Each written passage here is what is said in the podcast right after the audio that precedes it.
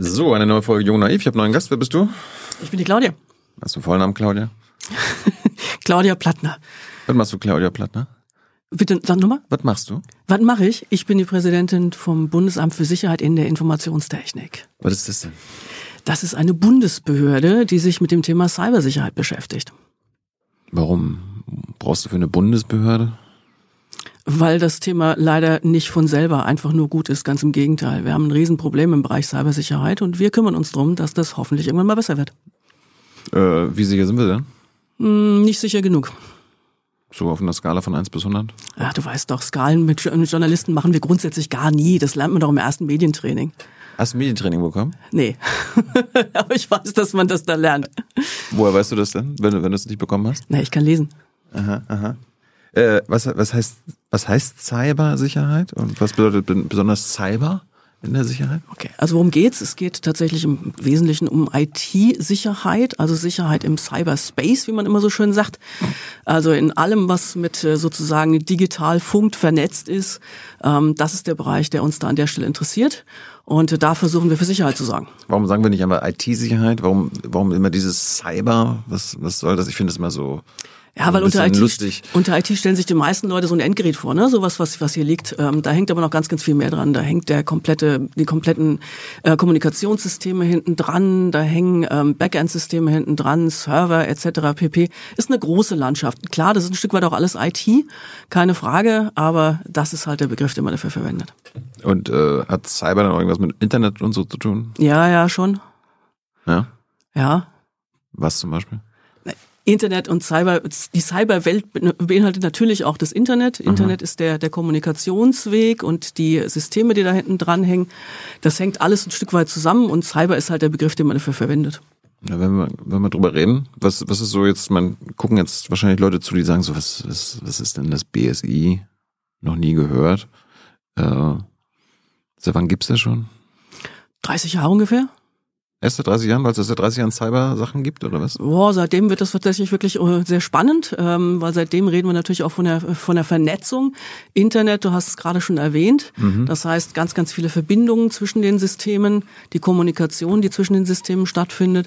Und ähm, damit wird das Thema Cybersicherheit natürlich auch sehr, sehr viel wichtiger, weil es eben halt nicht mehr lokal beschränkt ist, sondern eben halt miteinander funktioniert und im Zweifelsfall auch von, von weit weg, dass Angriffe gefahren werden können oder man eben halt auch verteidigen muss. Warum bist du jetzt Präsidentin? Weil man mich gefragt hat. Warum hast du ja gesagt? Hättest du sagen können, das kann ich nicht. Ich habe mit Cyber nichts am Hut. Ja, das hätte ich sagen können, habe ich aber nicht. Warum nicht? ähm, weil mir wichtig ist, dass wir in dem Bereich was tun und vorwärts kommen. Ähm, so wie ich das sehe, haben wir hier durchaus ein richtig großes Problem. Und ich durfte mich vor allem auf der anderen Seite drum kümmern, nämlich auf der Seite derjenigen, Hacker, die, oder was? nein, die Seite, die die IT baut. Die Seite, die IT baut und äh, da Sicherheit auch mal mitbedenken musste, gar keine Frage. Ähm, Und äh, jetzt ist sozusagen der Punkt, wo wir sagen, okay, wir nehmen genau diesen Aspekt raus und da helfe ich jetzt mit, den mal ein bisschen besser, auf bessere Füße zu stellen. Wir haben in Deutschland ein Problem und bei mir ist es so ein Trigger, ne? So, da müsste mal was gemacht werden, da ist ein Problem. Dann, dann springt, äh, dann springe ich immer, dann sage okay, ich könnte mich ja kümmern, ich könnte ja mal versuchen zu helfen. Du machst das überall? Ach, es kommt immer mal wieder vor, ja. Wo, wo ist die äh, Kacke gerade am meisten am Dampfen? Tatsächlich im Bereich Ransomware. Ähm, also wir haben Ransomware ist, äh, wenn quasi ein Angreifer in deine Systeme eindringt und äh, A Daten klaut und oder B ähm, deine Systeme verschlüsselt, deine Daten verschlüsselt und dann quasi ein Lösegeld erpresst von dir und äh, quasi sagt, entweder ich veröffentliche das oder aber ähm, du kommst an deine Daten auch nicht mehr dran. Ähm, außer du zahlst mir ein Lösegeld, dann gebe ich dir einen Schlüssel, dann kannst du wieder entschlüsseln, dann kannst du wieder benutzen. Das ist die Idee. Das ist die Kacke am meisten am Dampfen. Ja. Warum? weil das eine kriminelle Aktivität ist, die inzwischen ein Ausmaß angenommen hat, die uns echt Stress macht in Deutschland. Warum haben wir das bisher nicht in den Griff bekommen? Weil das sehr, sehr schwierig in den Griff zu bekommen Kriegen ist. das andere Staaten hin, sodass wir davon lernen können? Wir, ein paar Staaten kriegen das sicherlich noch einen Ticken besser als hin als wir. Wir sind aber definitiv auch nicht am Ende der Kette. Aber egal, auch die richtig Guten haben durchaus ein Problem. Wir haben tatsächlich wirklich weltweit das Problem. Das ist nicht nur Deutschland.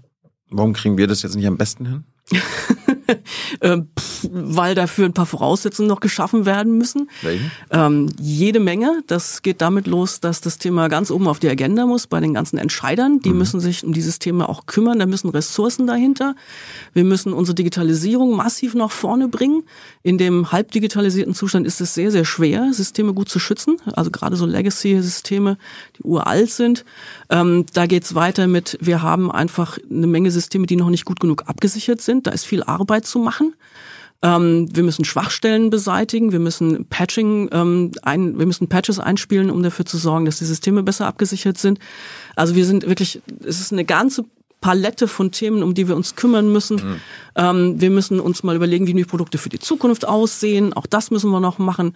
Wir müssen dafür sorgen, dass solche Produkte auch entstehen. Wir brauchen Sicherheitsprodukte, die uns helfen, das insgesamt mal auf die Kette zu kriegen. Also ich könnte jetzt noch zwei Stunden labern, aber ich, du hast mir vorhin schon gesagt, du wirst mich disziplinieren, wenn ich zu viel rede. Deswegen Nö. höre ich jetzt hier mal auf. Hört sich an, als ob du jetzt so 20 Jahre lang Präsidentin sein musst, um das alles auf, dem, auf die Kette zu bekommen. Ähm, ich glaube, A kommt meine Rente vorher und B hatte ich nicht vor. Wie alt bist du? ich bin gerade 50 geworden. Also bis 70, noch mal gucken, glaub eher nicht. Glückwunsch nachträglich. Äh, bei, bei, der, bei, der, bei der Ransomware äh, ist mir gerade eingefallen, vielleicht müssen halt irgendwelche politischen Entscheider erst selber Opfer werden von sowas. Und dann geht das ganz schnell. Ein großer Vorfall oder ähnliches würde sicherlich ein Stück weit helfen, aber ganz ehrlich, muss es immer mit der Brechstange sein? Könnten wir nicht vorher versuchen, vernünftig zu werden und was zu tun? Ja. War, war eigentlich dieses NSA-Hacking von Merkel, war das auch Ransomware? Oder war das was anderes? Das NSA-Hacking von, von, von Merkel. Von Merkels Handy damals. Ah, du meinst diese Snowden-Geschichte damals? Ja, ja. Ähm, nee, das ist kein Ransomware. Ich glaube, es hat sie niemand erpresst. Ra das wissen wir nicht. Das stimmt, da hast du recht. Vielleicht, vielleicht wurde das ja gemacht, um irgendwann zukünftig das zu tun. Oh, ich weiß gar nicht genau. Also ich kann es mir nicht vorstellen. Aber das war keine, das war keine Ransomware. Nein, Ransomware. Der englische Begriff Ransom steht für für für Lösegeld. Hm. Das heißt, es geht immer darum, dass du irgendeine Situation herbeiführst, wo du quasi den Betroffenen erpressen kannst. Zum Beispiel, indem du sagst, du kriegst deine Daten nicht wieder, wenn du mich nicht vorher bezahlst. Mhm. Oder aber ich werde deine Daten veröffentlichen, wenn du mich nicht vorher bezahlst. Mhm. Und dieses dieses dieses Lösegeld, das da erpresst wird. Und ich weiß nicht genau, ob man da bei Merkel so richtig gute Chancen gehabt hätte. Da muss ja nicht mal Lösegeld sein, aber können ja so politische Entscheidungen sein. Oder aber so theoretisch ja, aber ja. Wo, wo, wo äh, dampft die Kacke noch so? Ähm, wir haben definitiv auch ein Thema äh, im Bereich Desinformation. Ähm, da ist unglaublich viel da draußen unterwegs. Ähm, das ist deine Baustelle? Ja, das ist auch eine Baustelle, ja klar. Warum?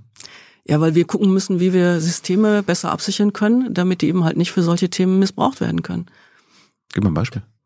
Also auf Social Media, wenn du dir anschaust, in den großen Social Networks, wie viel ähm, wirklich rein maschinelle Accounts da erstellt sind, da sind gar keine Menschen dahinter, sondern das sind wirklich nur Maschinen, die auf diese Art und Weise Hypes erzeugen, Stimmungen erzeugen. Das ist definitiv ein Thema.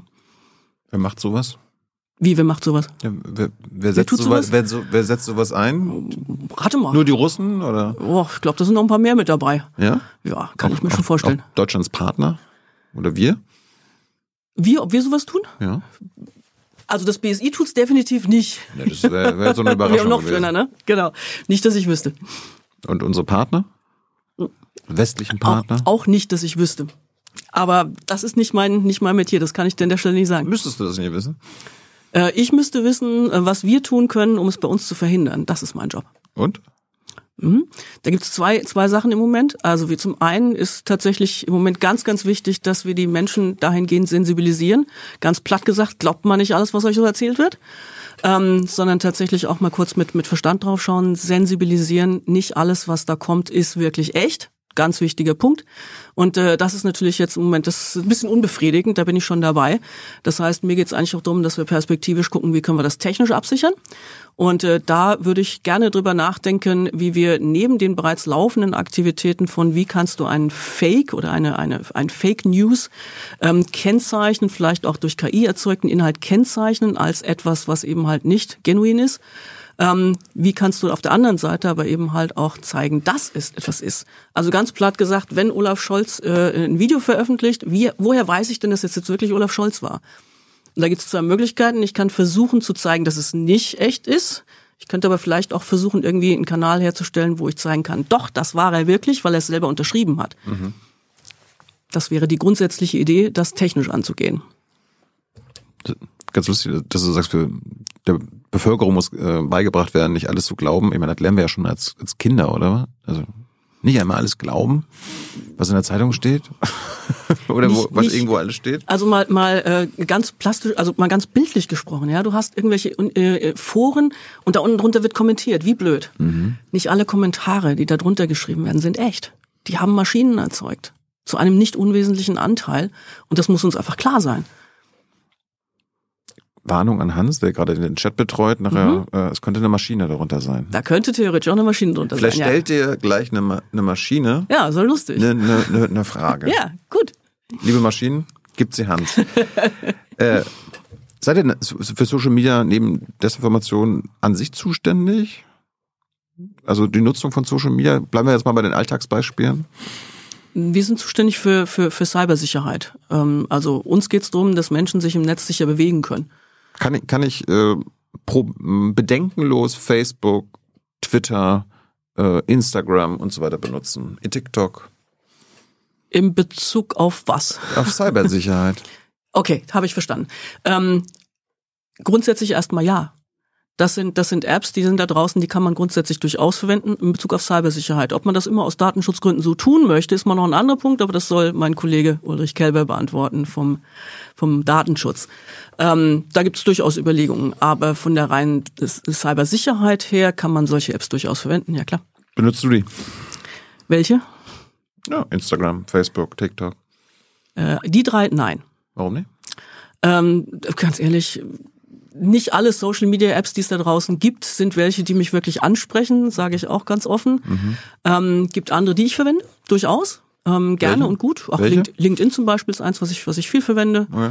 Einfach deshalb, weil da ist äh, das äh, ist die Ansprache noch ein wenig äh, gesitteter.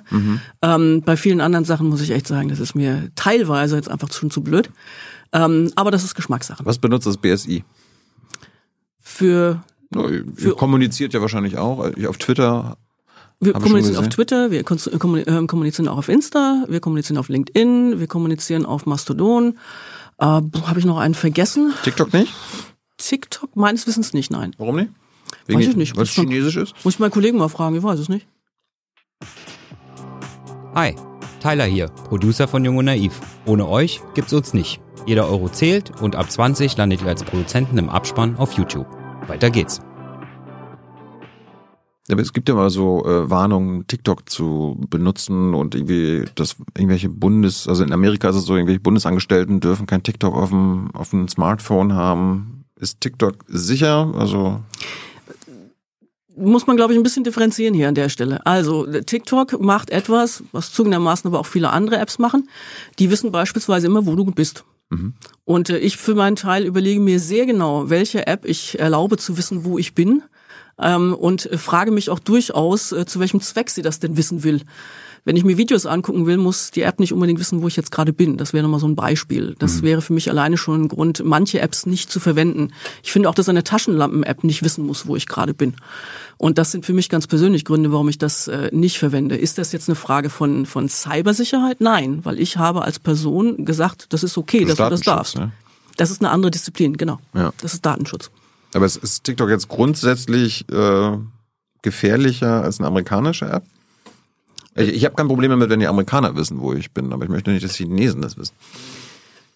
Das ist eine politische Frage und oder eine persönliche. Also ich möchte eigentlich, dass niemand weiß, wo ich bin, außer es gibt einen guten Grund, warum er oder sie das wissen sollte. Ja, könnt, ihr das, könnt ihr da nicht intervenieren oder das irgendwie abstellen oder die dazu zwingen, dass sie das nicht können? Aufgrund von welchem, auf welcher Grundlage? Ja, weil das so sicherheitsgefährdend ist. Es ist nicht sicherheitsgefährdend. Es ist sicherheitsgefährdend in dem Moment, also es ist ein Cybersicherheit, ne? Nochmal, wir sind Cybersicherheit. Aus Cybersicherheitsgründen ist das erstmal kein Thema. Dass unter Umständen aber eine Regierung oder eine Institution sagt, Entschuldigung, ich will nicht, dass meine Angestellten sozusagen, meine Mitarbeiter, Beamte, wie auch immer, dass die sozusagen über ihr Diensthandy auf diese Art und Weise die Information preisgeben, wo sie sich jeweils befinden. Das kann ich erstmal verstehen. Ja. Das ist aber keine Frage von Cybersicherheit. Was ist mit äh, Diensthandys von Bundesangestellten? Dürfen die immer noch TikTok drauf haben? Das weiß ich gar nicht so genau. Aber Ich vermute mal, ich glaube nicht, dass es im Moment schon ein Verbot gibt, aber ich bin mir gar nicht sicher. wärst du dafür, dass es so ist? Ist nicht an mir, das zu entscheiden. Sei mir nicht böse. Warum nicht? Weil wir uns um das Thema Du Cybersicherheit musst dich nicht kümmern. entscheiden, aber du kannst ja eine Meinung dazu haben. Ich habe da eine Meinung zu, auf jeden Fall. Ähm, also aus Cybersicherheitsgründen mag es da erstmal keine Einschränkungen geben und da mag es auch keinen Grund geben, das jetzt dann an der Stelle zu verbieten. Da kann es aber politische Gründe für geben. Und die kann sich die Politik dann auch überlegen, kann auch sagen, nee, das wollen sie nicht. Ich persönlich habe es bei mir nicht installiert. Ich habe überlegt, äh, wo ihr sonst so im Alltag äh, dem Publikum vielleicht ein bisschen helft oder helfen könntet. Ich habe mal äh, überlegt, wo ich alles so quasi Cyberkram benutze. Mein, mein Fernseher ist mir eingefallen. Der Smart TV. So, Äh, Gibt es da Gefahren? Da gibt es Gefahren in dem Moment, wo die Dinge nicht das tun, was sie tun sollen. Der soll mit anzeigen, was ich gucken will. Ja, genau, das ist eine super Sache soweit und äh, ähm, ist auch völlig in Ordnung, wenn du per Sprachsteuerung da irgendwo dran kannst und dann keine Fernbedienung mehr brauchst. Das ist alles super praktisch. Ja. Wenn das Ganze am Ende des Tages gegen dich verwendet wird, weil das eben halt genutzt wird, um dich auszuspionieren, dann wird dann hört der Spaß auf. Also sprich, wenn von dort aus Daten übertragen werden und ausgewertet werden für, für Stellen, die äh, das eben halt nicht tun sollten ähm, oder dürfen, dann haben wir durchaus ein Problem. Ist das aktuell möglich, dass Smart TVs das machen?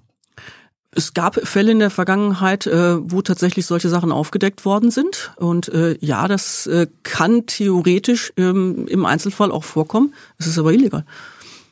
Ja, und dann, wenn es passiert? Dann haben wir einen Fall, den man nachverfolgen muss. Das ist aber nicht notwendig immer das BSI. Kann das BSI nicht irgendwie sagen, äh, hier, es dürfen nur Smart TVs verkauft werden in Deutschland oder auf den Markt kommen, die das nicht machen? Ach, wunderbar. Jetzt kommen wir endlich mal zu den richtigen Themen. Ja, in der Tat. Sollten wir tun, müssen wir tun. Macht ihr das? Wir machen das erstmal als BSI erstmal selber nicht. So, was wir aber tun, ist, ähm, es gibt äh, jetzt eine, eine relativ große europäische Gesetzgebung, die sich mit der Frage beschäftigt, mit der Sicherheit von Produkten beschäftigt. So, und äh, da gibt's mehrere Sachen, die da eine Rolle spielen. Ähm, als allererstes müssen Produkte mal einen vernünftigen Lebenszyklus mitbringen und, ähm, und in, während dieser Zeit, während diesem Lebenszyklus auch äh, Sicherheitsupdates zur Verfügung stellen. Mal ein ganz wichtiger Punkt. Dann müssen sie gewisse Mi- Mindeststandards zum Thema Cybersicherheit erfüllen. Dazu gehören Kommunikationsthematiken, ähm, äh, Schutzfunktionen etc. pp. Und ähm, das wird aber an der Tatsache, dass es auch jetzt schon illegal ist, jemanden über ein Smart TV äh, zu Hause abzuhören oder auszuspionieren, auch erstmal nichts ändern, weil das ist heute schon nicht okay. Da ist- ist mir aufgefallen, ich benutze so einen Saugroboter. Den kann ich auch mit meiner, mit meinem Smartphone steuern. Ich habe einen chinesischen Saugroboter. Äh, ist meine Cybersicherheit gefährdet, weil das eine chinesische Software ist und dann irgendwie China weiß, wie meine Wohnung aussieht, weil das wird ja so ein bisschen gemappt. Ist das, ist das ein Fall für euch? Das ist in der Gesamtheit durchaus ein Fall für uns und das ist genau das, was wir jetzt gerade versuchen, auch mit einer, mit einer europäischen äh, Gesetzgebung, Cyber Resilience Act heißt das Ganze, auch ein Stück weit in den Griff zu bekommen, wo man äh, tatsächlich wirklich guckt, was für Voraussetzungen müssen die Produkte grundsätzlich mitbringen. Ähm, da gibt's verschiedene Voraussetzungen, die da erfüllt werden müssen, damit die dann überhaupt auf dem Markt noch zugelassen sind. Und die Idee ist, dass es dann quasi für Europa einen gemeinschaftlichen Standard gibt. Gibt's denn jetzt, kann ich bedenkenlos jeden, jeden Saugroboter aktuell benutzen? Oder hast du da, hast du da einen Tipp, worauf man achten sollte? Ich habe keinen Saugroboter, ich habe keinen persönlichen Tipp, worauf man da achten sollte. Was man aber tatsächlich wirklich sich anschauen sollte, ist, ob das Firmen sind, die seriös sind, die Wert auf Datenschutz legen, die Wert auf Cybersicherheit legen, die in der Lage sind, Updates dazu äh, einzuspielen. Das sind Kriterien, die da eine Rolle spielen. Aber wo, woher, woher kann ein Laie verstehen, dass eine Firma, ein Unternehmen, ein Hersteller Wert auf Cybersicherheit nimmt? Wir haben dafür äh, das IT-Sicherheitskennzeichen des BSI. Und äh, So da ein haben grüner wir, Daumen, oder was? Ja, so ungefähr. Es, es, es sieht ein bisschen weniger sexy aus wie ein grüner Daumen, aber es ist äh, sowas, äh, da ist ein, da ist ein Quell, ist ein, ist ein QR-Code drauf, das Kennzeichen ist drauf, da weiß man, da ist es mal durch eine, durch eine entsprechende ähm, Registrierung gelaufen, da ist, gibt's ein IT-Sicherheitskennzeichen und äh, da kann man über den QR-Code auch nochmal Informationen nachlesen ähm, über das Produkt und über den Hersteller. Ähm, also das ist durchaus sehr hilfreich für die Orientierung. Und das ähm, gibt es jetzt schon für einige Produkte. Ähm, weiß jetzt nicht genau, ob es auch schon für... Warum nicht alle? weil das, warum warum, warum gibt's nicht nur Sachen, die... das ist das, was es jetzt eben halt mit der europäischen Gesetzgebung geben soll. Das heißt, dann gibt's ähm, die, die Idee ist, dass es das für ganz Europa gibt. Und zwar mit einem Kennzeichen. Die Idee ist nämlich dann auch, dass wenn du dich drum gekümmert hast, das vernünftig äh, mit so einem Kennzeichen registrieren zu lassen, wegen mir in Frankreich oder in Schweden oder in Deutschland, du kannst dich darauf verlassen, selbe Sache und das erfüllt die Mindeststandards. Jetzt äh, kann ich mir vorstellen, dass irgendwer was dagegen haben könnte, dass das kommt. Wer, wer hätte was dagegen? Naja, das ist Es, schon, es gibt ja immer Lobby. klar, für die Hersteller ist das durchaus Aufwand. Warum? Ähm, weil vor allen Dingen auch alle diejenigen, die jetzt vielleicht nicht diese Sachen sozusagen schon heute sich drum kümmern und das regelmäßig, äh, ähm, also quasi beim bei der Produktion schon mitdenken, den Lebenszyklus, die Updates, die Update-Fähigkeit etc. pp. Ähm, für die ist das jetzt durchaus Aufwand, da rein zu müssen und die müssen es auch äh, jetzt nachhalten, dokumentieren, die müssen es zur Verfügung stellen. Jedes Produkt muss da im Prinzip mit registriert sein. Das ist dieses CE-Kennzeichen, das man auf den auf den europäischen Produkten kennt, ne? dieses CE und da kommt jetzt der Bereich Cyber eben halt mit rein. Und die werden jetzt, so gut es geht, dagegen lobbyieren, dass das alles, was du willst, dann nicht so kommt, oder? Ja, da gibt's immer mal wieder jemanden, der dann natürlich nicht ganz nur von begeistert ist. Klar, das sind, das sind ein Stück weit auch Kosten, das sind Aufwände, die da entstehen, aber wir brauchen das. Wir brauchen das tatsächlich wirklich für uns alle, um ein Stück weit nicht mehr über den, den Staubsaugerroboter nachdenken zu müssen. Dann ist mir eingefallen, äh, ein E-Auto. Ja, Ist das ein Fall für die Cybersicherheit? ja, natürlich ist es ein? Fall. Oh, da gibt's ganz viele Bereiche. Also Punkt Nummer eins, äh, so ein Auto funkt. Das funkt hin und her. Da sind Kommunikationskanäle. Diese Kommunikationskanäle gilt es abzusichern. Dann wollen wir sicherstellen, dass die Daten, die im Zweifelsfall auf so einem Auto anfallen, eben halt auch nicht in die fremden Hände ähm, geraten können. Ähm, das wären zwei Themen, die mir spontan dazu einfallen, an denen wir übrigens auch arbeiten. Der nächste Punkt ist alles rund um autonomes Fahren. Wie könntest du auf diese Art und Weise dort versuchen, das zu manipulieren, vielleicht auch einen, einen, einen, einen Fremdeingriff über das Auto zu erlangen? Das müssen wir absichern. Also insofern, ja, da haben wir auch was mit zu tun. Wie, wie sicher sind denn jetzt E-Autos? Dein, also aus Sicht deines E- Bereiches? E-Autos, Ja. ähm, ich glaube, es hängt nicht so sehr von der Antriebsart ab, äh, in der Praxis vielleicht schon, in der Theorie aber nicht. Ähm, für mich ist tatsächlich wirklich spannend, wie weit sind die Autos ähm, abgesichert in der Kommunikation nach außen Mhm. oder im Zugriff auch von außen. Und ich glaube, da haben wir noch, noch ein paar Schritte, paar Schritte zu gehen. Ähm, mir ist vor allen Dingen wichtig, dass wir es schaffen, da wirklich einheitliche Standards zu finden, ähm, sodass wir alle da auf demselben Niveau sind. Hast du gesehen, ich, ich war äh, vor ein paar Wochen beim Chaos Communication Congress, da haben sie, Habe ich nicht gesehen, aber ja, okay. da haben sie gezeigt, dass man Den Tesla. den Mhm. Tesla hacken kann. Ja. Und haben so einen Elon-Modus auch noch äh, gefunden. Also, wenn man einen Tesla hacken kann, dann ist das ja so Fremdzugriff. Das ist dann dein Bereich, oder? Das ist genau das, wovon ich spreche, ja.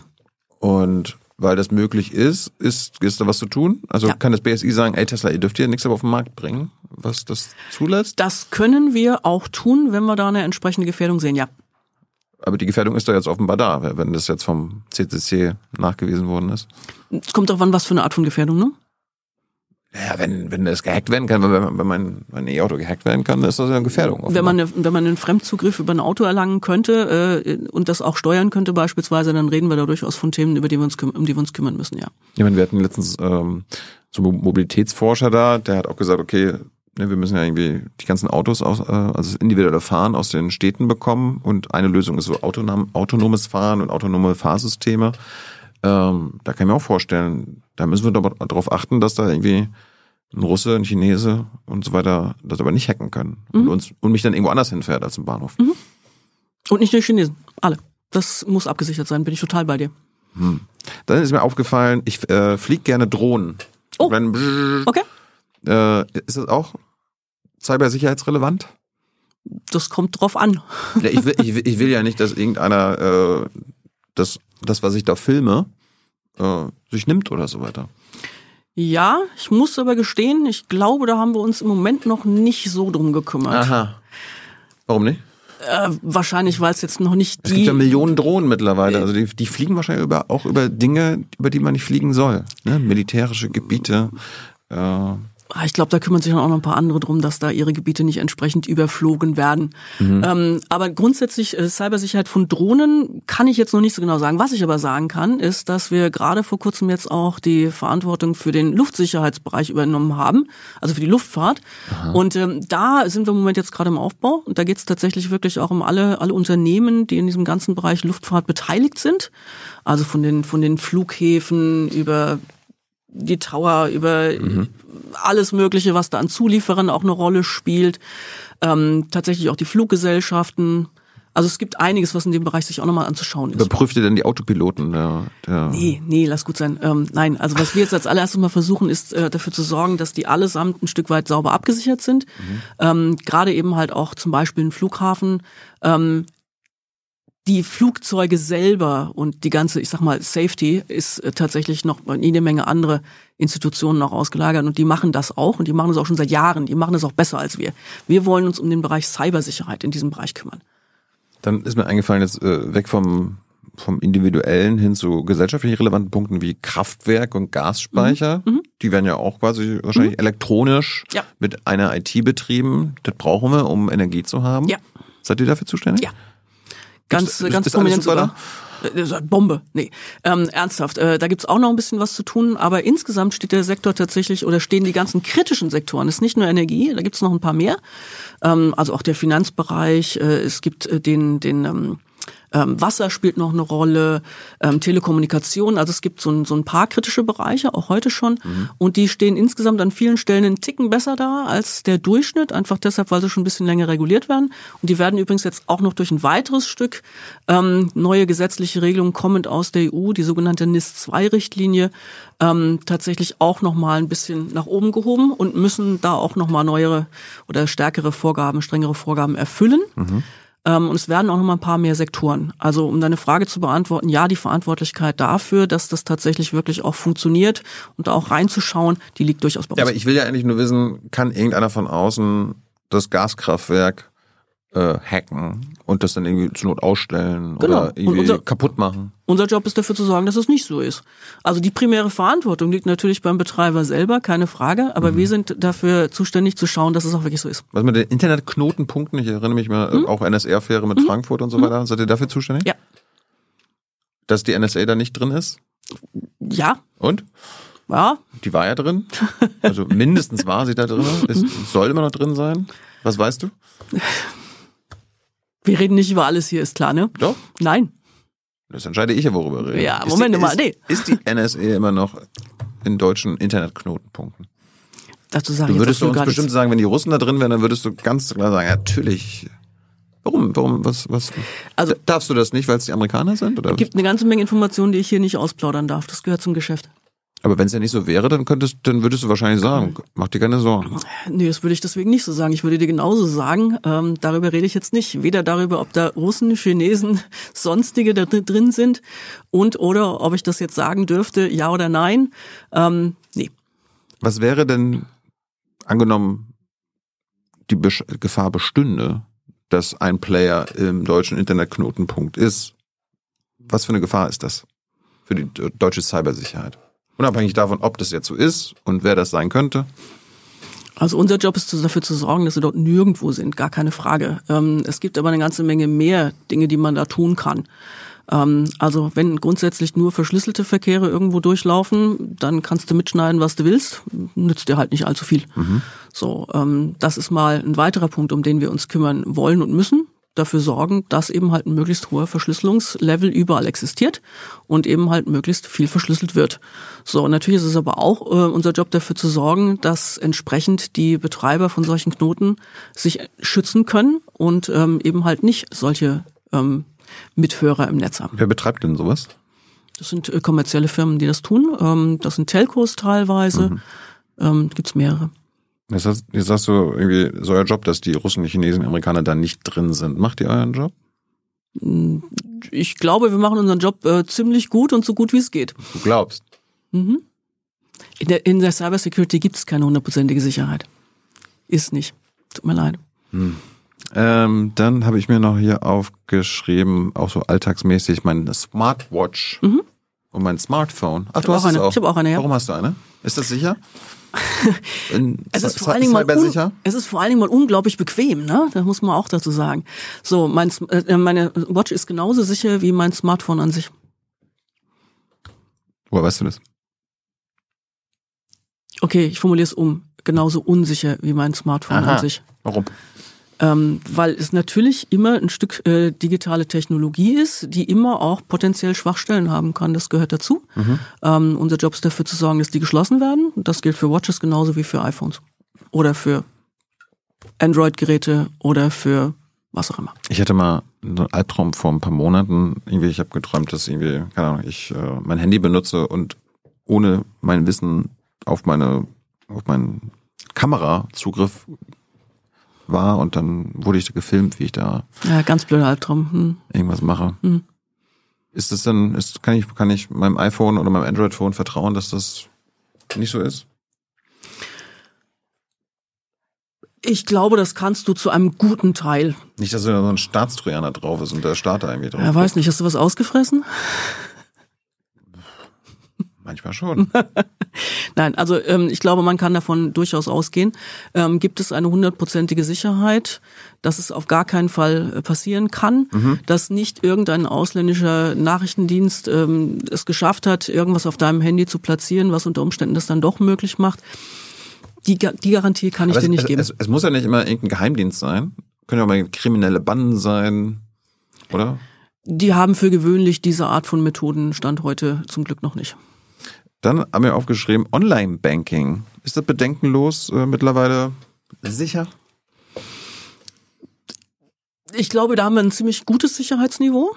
Ähm, da haben wir die größten Probleme, die wir tatsächlich sehen, äh, liegen darin, dass man eben halt verleitet wird, auf irgendwelche Seiten drauf zu klicken, die dann eben halt nicht zu deiner Bank gehören.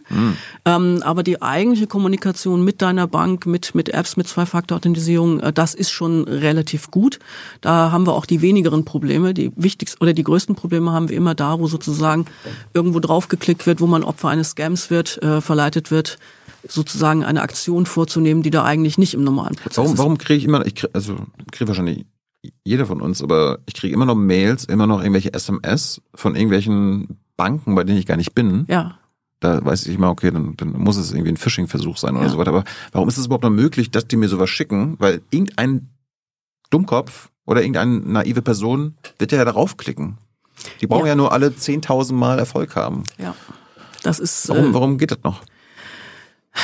Weil es nicht so einfach ist, das zu unterbinden. Also es gibt mehrere Möglichkeiten. Du kannst äh, versuchen sozusagen diejenigen, die das, äh, die die Dinge abschicken, äh, ein Stück weit äh, auszuschalten. Das sind dann auch Sachen, wo wir mit den Kollegen vom BKA unterwegs sind, ähm, die da auch aktiv sind.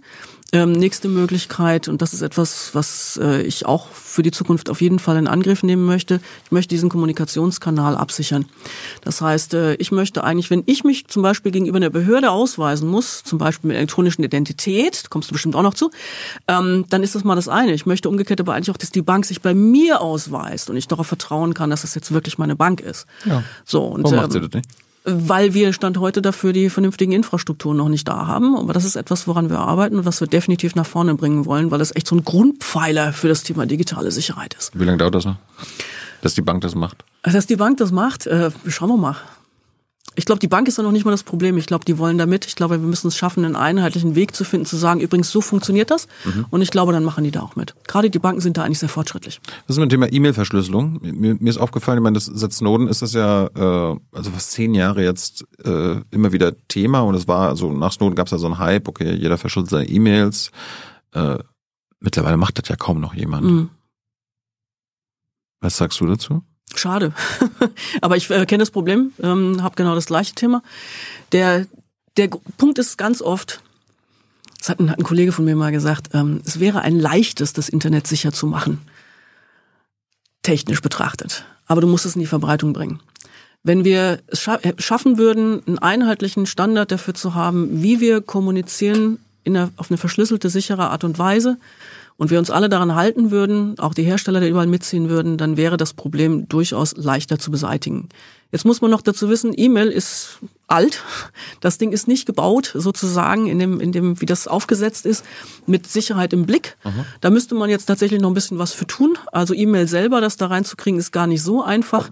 Ähm, aber man müsste jetzt im Prinzip ähm, einen Kommunikationskanal auf diese Art und Weise aufsetzen, der grundsätzlich verschlüsselt ist. Auf den muss man sich aber einigen. Beispiel, die EU hat gerade gesagt, ähm, vor, weiß gar nicht, wann war's? Das ist noch nicht lange her. Auf jeden Fall, die äh, Chat-Nachrichten müssen untereinander kompatibel sein. Ne? Also wenn ich was auf WhatsApp abschicke, muss es auf Signal irgendwie lesbar sein und umgekehrt und dann müssen noch drei andere mit rein. Das ist gar nicht so einfach, weil die haben alle ihre eigenen Standards, wie sie miteinander reden. Und das ist die Kunst, sozusagen hier etwas zu finden, wo man sagt, okay, das machen wir jetzt alle. Und dann kriegt man nämlich dann auch die entsprechenden Verschlüsselungsstandards rein, weil sonst hast du immer das Problem, der ist, hat verschlüsselt so, der verschlüsselt so und das ist einfach, das passt nicht zusammen. Wie, wie, wie kann das sein, also, keine Ahnung, wenn man heutzutage, wenn wir jetzt einen Wha- WhatsApp-Chat hätten, Mhm. da steht ja dann, das ist Ende zu Ende verschlüsselt. Warum ist das, warum geht das bei E-Mail-Verkehr nicht automatisch, damit nicht irgendwie jeder nochmal extra auf E-Mail verschlüsseln äh, drücken muss, dann nochmal sein Key äh, dafür irgendwo bereitstellen muss und auch irgendwo finden muss und so weiter. Das ist einfach super kompliziert. Ich Ja, glaub, das ist es. Aber jetzt musst du auch bedenken, WhatsApp ist ein in sich geschlossenes System. Ja, da steckt ein, steckt ein Hersteller dahinter, Meta, der hat im Prinzip gesagt, so machen wir das jetzt. Der hat die Apps an allen Enden unter Kontrolle. Das ist überall die gleiche. Ja, es ist immer die gleiche Applikation. Das sind nicht so und so viele verschiedene E-Mail-Clients. Und die haben auch die komplette Serverinfrastruktur ähm, ähm, bei sich. Das heißt, das ist auch immer die gleiche Serverinfrastruktur, die sie selber unter Kontrolle haben. Es ist nicht ein Exchange-Server hier und da drüben nochmal ein solcher und da nochmal einer da. Das heißt, die Einheitlichkeit können die aus sich heraus herstellen. Und wir werden jetzt das Problem sehen, wenn es darum geht, jetzt dafür zu sorgen, dass eben halt ähm, WhatsApp sich mit Signal unterhalten kann, sich mit, ich weiß gar nicht, wie die ganzen Messenger noch heißen, Threema, ähm, ähm, Telegram. Telegram, ja genau, wunderbar. ICQ. Und, genau. Ähm, dann dafür zu sorgen, dass die miteinander sprechen, das wird richtig herausfordernd, weil dann müssten die sich nämlich auf so diesen Sicherheitsstandard, auf dieses Protokoll einigen. Und da sehe ich noch ein paar Herausforderungen. Ähm, das wäre für den Verbraucher hervorragend, aber genau da treffen wir auf dieses Problem. Da muss man sich einigen. Und das ist das bei, bei in der vielfältigen Infrastruktur. Und das ist das, was bei E-Mail heute nicht gegeben ist. Könnt ihr das, könnt ihr das nicht irgendwie vorschreiben, damit sie nicht einigen müssen? Ich meine, du hast ja gerade gesagt, ein einheitlicher Standard, wäre doch das Geilste. Gerade bei E-Mail-Verschlüsselung und so weiter. Das wäre schon mal cool, wenn wir sozusagen dafür sorgen könnten, dass das überall gleich ist. Dann müssten wir aber wirklich in alle Infrastrukturen rein. Ich gebe mal das Beispiel, ähm, Internetverkehr, ja, TLS, bis man sich darauf geeinigt hat, was das ist, das hat man irgendwann geschafft, bis das eine flächendeckende Verbreitung gefunden hat. Heute haben wir durchaus Zahlen weit über 90 Prozent in den in verschlüsselten Internetverkehren. Das hat zehn Jahre gedauert. Das hat zehn Jahre gedauert. Das heißt, bis sich das wirklich durchsetzt, das dauert. Zum Schluss habe ich mir noch gedacht, äh, was mit Passwörtern? Könnt Mhm. ihr, kann das BSI uns da auch helfen als Bürger und Bürgerin? Ich ein Passwort geben oder was meinst du jetzt? Nee, aber so vielleicht so Tipps. Also ich habe immer noch Ja. so 1, 2, 3 Pustekuchen TV. Oh Gott, bitte, tu, änder das. Ist besser als, ist besser als 1, 2, 3, 4, 5, 6, 7, 8. Das stimmt, äh, aber nicht viel. Ähm, 8, 7, 6, 5, 4, 3, 2, 1. super. Das ist deins, ne? Genau, versuch mal. Ja. Ähm, also, Gib mal Tipps für äh, gute Passwörter. also ich, gute Passwörter sind welche, die du dir nicht merken kannst. Hm? Benutzt Passwort-Saves, bitte. So gut ihr könnt und so viele könnt, bitte benutzt Passwort-Saves. Das macht das Leben leichter. Da müsst ihr euch nur noch ein kompliziertes Passwort merken. Das hat man dann irgendwann auch sehr, sehr schnell getippt. Und dann macht den Rest, macht dann euer Passwort-Save für euch. Da steht das alles drin. Und ähm, das ist eine echte, das ist ein echter Schritt nach vorne, solange wir noch Passwörter brauchen. Ich mag eigentlich zu einer Welt kommen, in der wir möglichst nicht mehr mit Passwörtern arbeiten müssen, weil ganz ehrlich, wir können uns die alle nicht merken. Wir haben doch alle das gleiche Problem. Also ich habe in meinem Passwort-Safe, ich benutze übrigens Passwort-Saves, ähm, da sind teilweise 150 verschiedene Logins und, und Passwörter drin. Das kann sich doch kein Mensch merken.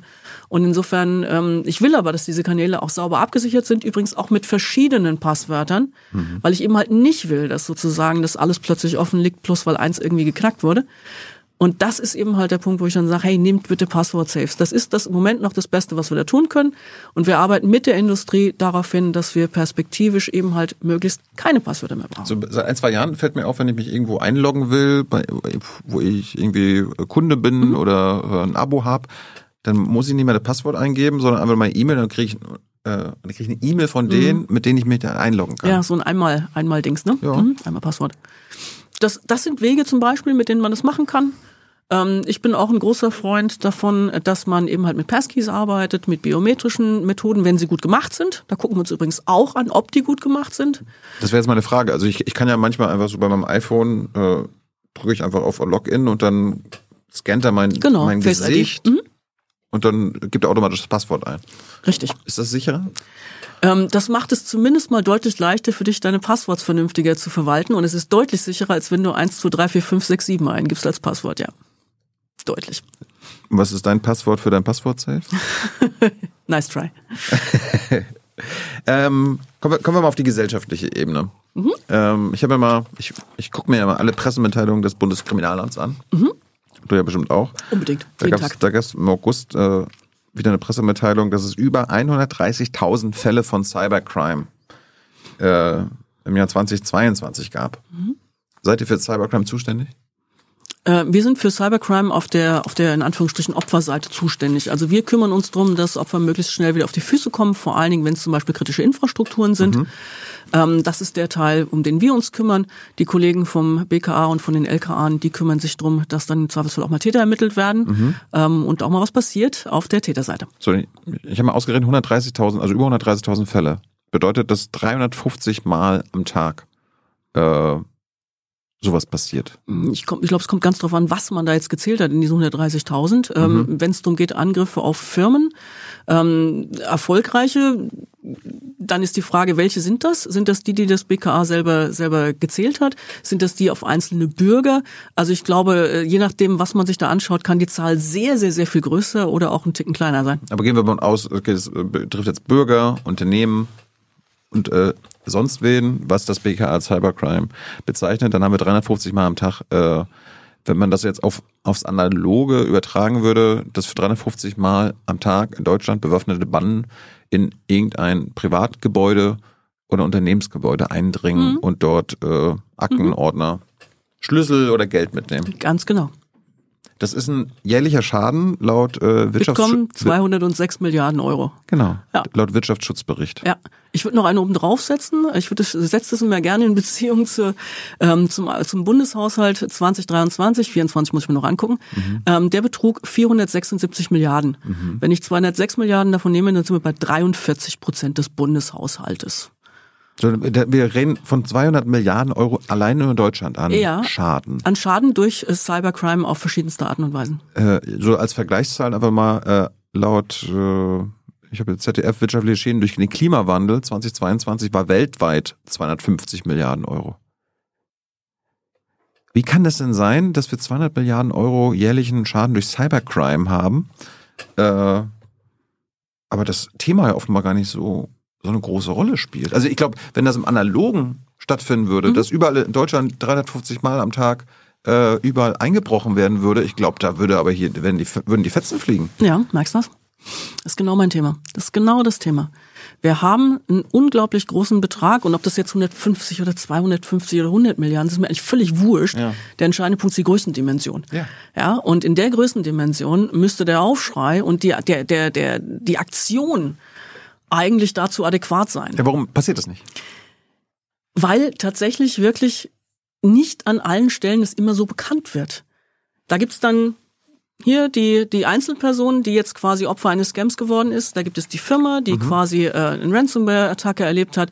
Dann irgendwo anders wurden noch ein paar Server geklaut. Also in der großen Masse, in der großen Masse erzeugt das riesige Schäden. Aber es ist immer der Einzelfall. Und ich glaube, in der, in der Durchdringung ist es tatsächlich noch nicht in den Köpfen angekommen, was für ein immenser Schaden da pro Jahr entsteht und wie sehr wir eigentlich da jetzt was gegen tun müssen. Aber ist es nicht auch eure Aufgabe, da die Politik, die dafür, die da Änderungen äh, beschließen kann, da- dafür zu sensibilisieren im Jahr Ja. 2024? Ja. Und äh, wenn du dir, wenn, du hast bestimmt dich vorbereitet und hast ein bisschen geguckt, was ich so im Laufe der letzten Wochen, Monate irgendwie rausposaunt habe. Das ist genau die Nachricht, die ich immer wieder versuche nach vorne zu stellen. Dann hören sie dir nicht zu. Offensichtlich hat es noch nicht den Effekt, den wir brauchen. Und das ist genau der Grund, warum wir jetzt gesagt haben, hey, wir müssen das größer aufziehen. Und deswegen haben wir auch dieses Konzept, diese Idee Cybernation Deutschland ausgerufen, weil wir müssen dafür sorgen, dass das Ganze tatsächlich wirklich in den Köpfen der Menschen ankommt. Das ist natürlich, finde ich natürlich lustig, Cybernation. Ja. Cybernation. Hast du den ausgedacht?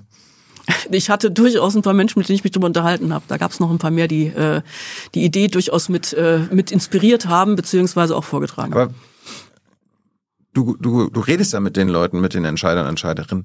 Warum, was sind da denn die Schranken? Also ist das einfach so ein Wissensproblem? Also, also gibt es immer noch kein Problembewusstsein? Oder gibt es kein Lösungsbewusstsein wie beim Klimawandel? Ich glaube, es liegt viel noch daran, dass ähm, es noch nicht wirklich fühlbar ist. Ähm, wie beim Klimawandel. Wie beim Klimawandel. Das ist tatsächlich ein Stück weit, das, das ist menschlich. Ähm, aber wir müssen da durch. Ähm, jeder, mit dem man sich unterhält, der mal selber betroffen war, sei es in der Ransomware-Attacke, sei es in einem persönlichen Scam, sei es in der Familie, in einem Enkeltrick, völlig wurscht. Die Leute haben, sind dafür sensibilisiert, die können das einschätzen. Aber ich glaube, solange es sozusagen einen noch nicht selber betrifft, ist man noch nicht an dem Punkt, wo man sozusagen da jetzt auch aktiv wirklich in die Themen richtig reingeht. Da ist noch ein bisschen Aufklärungsarbeit zu leisten. Und da ist auch dieses, was wir immer sagen, es muss auf die Entscheiderebene. Auf die, die Entscheiderinnen und Entscheider in diesem Land müssen das Thema tagtäglich auf der Agenda haben. Und das gilt für das Wirtschaftliche genauso wie fürs Politische. Da sind wir wieder beim Thema, wie vorhin bei Ransom, vielleicht muss irgendein Entscheider mal Opfer werden von sowas. Ja, genau das. Und ich mag aber eigentlich echt, ich mag das. Können wir da keine, können wir da keinen weißen Hacker mal engagieren, der das mal äh, aus ethischen ja. Gründen einfach mal macht? Ich habe immer noch, äh, und ich gebe da auch nicht auf, ich will, dass wir das Thema in den Griff bekommen, bevor es irgendwann richtig groß knallt. Ich mache mir durchaus Sorgen darum, ganz ernsthaft. Und ich möchte aber, dass wir vorher so gut aufgestellt sind, dass es uns einfach nicht passiert und dass wir nicht erst durch Schmerzen lernen müssen. Vielleicht, wenn du nächstes Mal beim Kanzler bist oder so weiter, äh, kannst du mal deine Leute ihn hacken lassen und so weiter. Und dann sagst du so, guck mal her, Olaf, wir haben da was rausgefunden das kann passieren. Ich weiß nicht genau, ob das so die ideale Methode ist. Ich weiß es ist. auch nicht, aber ja. das, das, ist ja euer Job. Es werden 200 Milliarden Euro geklaut oder äh, entstehen Scherben. Ich weiß nicht genau, ob die Antwort auf es werden 200 Milliarden Euro geklaut, es entstehen Schaden ist, wir hacken mal eben kurz Olaf Scholz Handy. Ja, aber irgendeiner, wer, wer ist denn, wer ist denn, wer sind denn die drei wichtigsten Personen, die da mal was ändern könnten? Vielleicht gibt es ja die Leute, die zugucken und sagen, ah, den kenne ich. Das ist eine gute, also Olaf Scholz ist definitiv schon mal mit dabei. Also den, den nehmen wir gerne. Also da, ähm, was hast du noch für Vorschläge? Wen können wir noch nehmen? Deine Chefin? Mhm. Meine Chefin, die weiß das aber. Frau Feser? Mhm, ja. Die weiß das? Die weiß Dann macht sie aber nichts. Zu wenig. Ja, offenbar zu wenig. Darfst, du, hat, darfst du deine Chefin nicht kritisieren? Oder? Ja, klar darf ich meine Chefin kritisieren. Wir, mhm. kritis wir, kritis wir können uns alle ein Stück weit auch gegenseitig kritisieren. Man muss aber auch anerkennen, die hat auch noch ein paar andere Themen. Ja, und aber äh, ich glaube, so ein Thema wie 200 Milliarden Euro Schäden pro Jahr hat sie wahrscheinlich nicht. Ich weiß nicht, ob alle anderen Themen, die sie so hat, immer in Zahlen ausdrückbar sind. Im Übrigen ist die Zahl auch von, von der, von der Bitkom e.V., ähm, gar nicht von uns. Aber die hat durchaus auch noch ein paar andere Themen, die, äh, glaube ich, jetzt vielleicht nicht im monetären, aber insgesamt durchaus eine riesige Rolle spielen. Hältst du diesen, diese 200 Milliarden für seriös? Ich halte die für nicht allzu weit für, für nicht allzu weit hergeholt. Ich benutze die Zahl auch, um das klar zu machen. Und ich mhm. sage auch nochmal, da stecken bestimmt auch ein paar Sachen drin, die ich jetzt da nicht mit reingezählt hätte, aber das ist gar nicht mein Punkt. Mir geht es um die Größendimension. Und selbst wenn es nur die Hälfte wäre, wäre das immer noch eine gigantische Zahl. Aber ich halte die Dimension für die richtige, absolut, ja. Haben wir, haben wir dann schon genug äh, quasi Abwehrbehörden, die sich darum kümmern, oder haben wir vielleicht auch zu viel?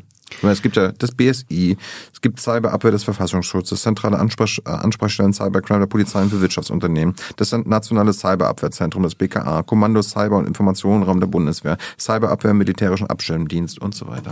Ich wollte gerade sagen, wenn du jetzt alle aufzählen willst, dann bist, sitzen wir noch eine Weile, weil ich nehme mal an, du hast die Quelle äh, Stiftung Neue Verantwortung gewählt. Da kann man das alles ganz wunderbar nachlesen. Mhm. Ähm, da gibt's äh, sehr viel Informationen dazu, welche verschiedenen Institutionen es da gibt und was Gibt's die tun. zu viele. Ähm, du, zu viele Köche und der Brei und so. Also lass es mich mal so formulieren. Zunächst mal glaube ich, dass im Bereich Cyber äh, gilt mehr ist mehr ähm, in der in der Verteidigung.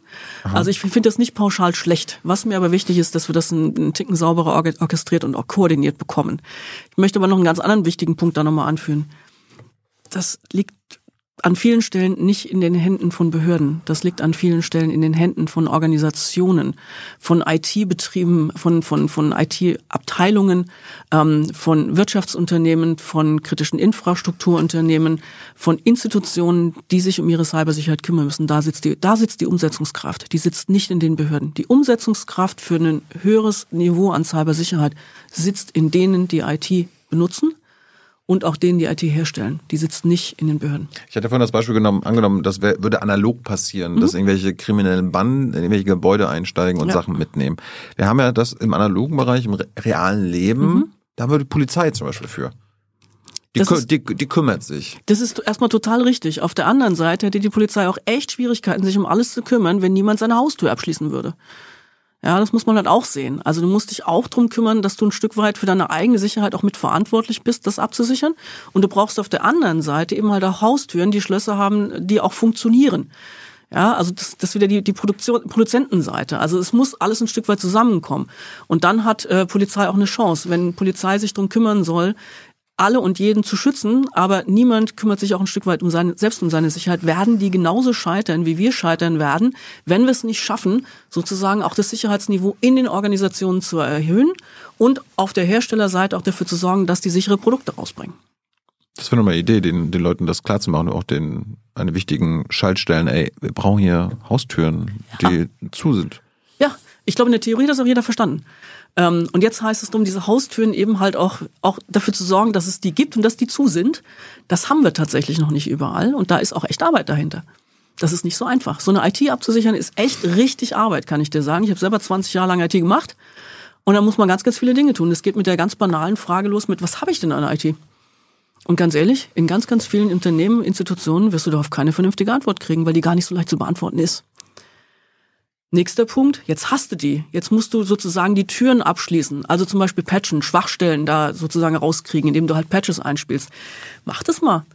Allzu oft stellst du dann fest, du hast noch nicht mal eine Testumgebung, in der du jetzt diesen Patch einfach mal ausprobieren könntest, um festzustellen, funktioniert der? Macht der mir nicht noch was anderes kaputt, was jetzt mhm. sozusagen meinen kompletten Produktionsbetrieb stört? Das heißt, du musst da relativ viel für tun. Dann brauchst du Backups, um dafür zu sorgen, dass du im Zweifelsfall auch wieder auf die Füße kommst, wenn du mal Opfer geworden bist. Jetzt hast du Backups gemacht. Von was denn? Wäre mal die erste Frage. Jetzt hast du die. Hast du mal probiert, die wieder einzuspielen? Die richtige Reihenfolge? Funktioniert das? Ist das sauber gescriptet? Was ich sagen will, ich will gar nicht sagen, das ist ganz furchtbar. Was ich sagen will, ist, das ist Aufwand. So eine Tür sauber abschließbar zu haben, dafür musst du ein bisschen was tun.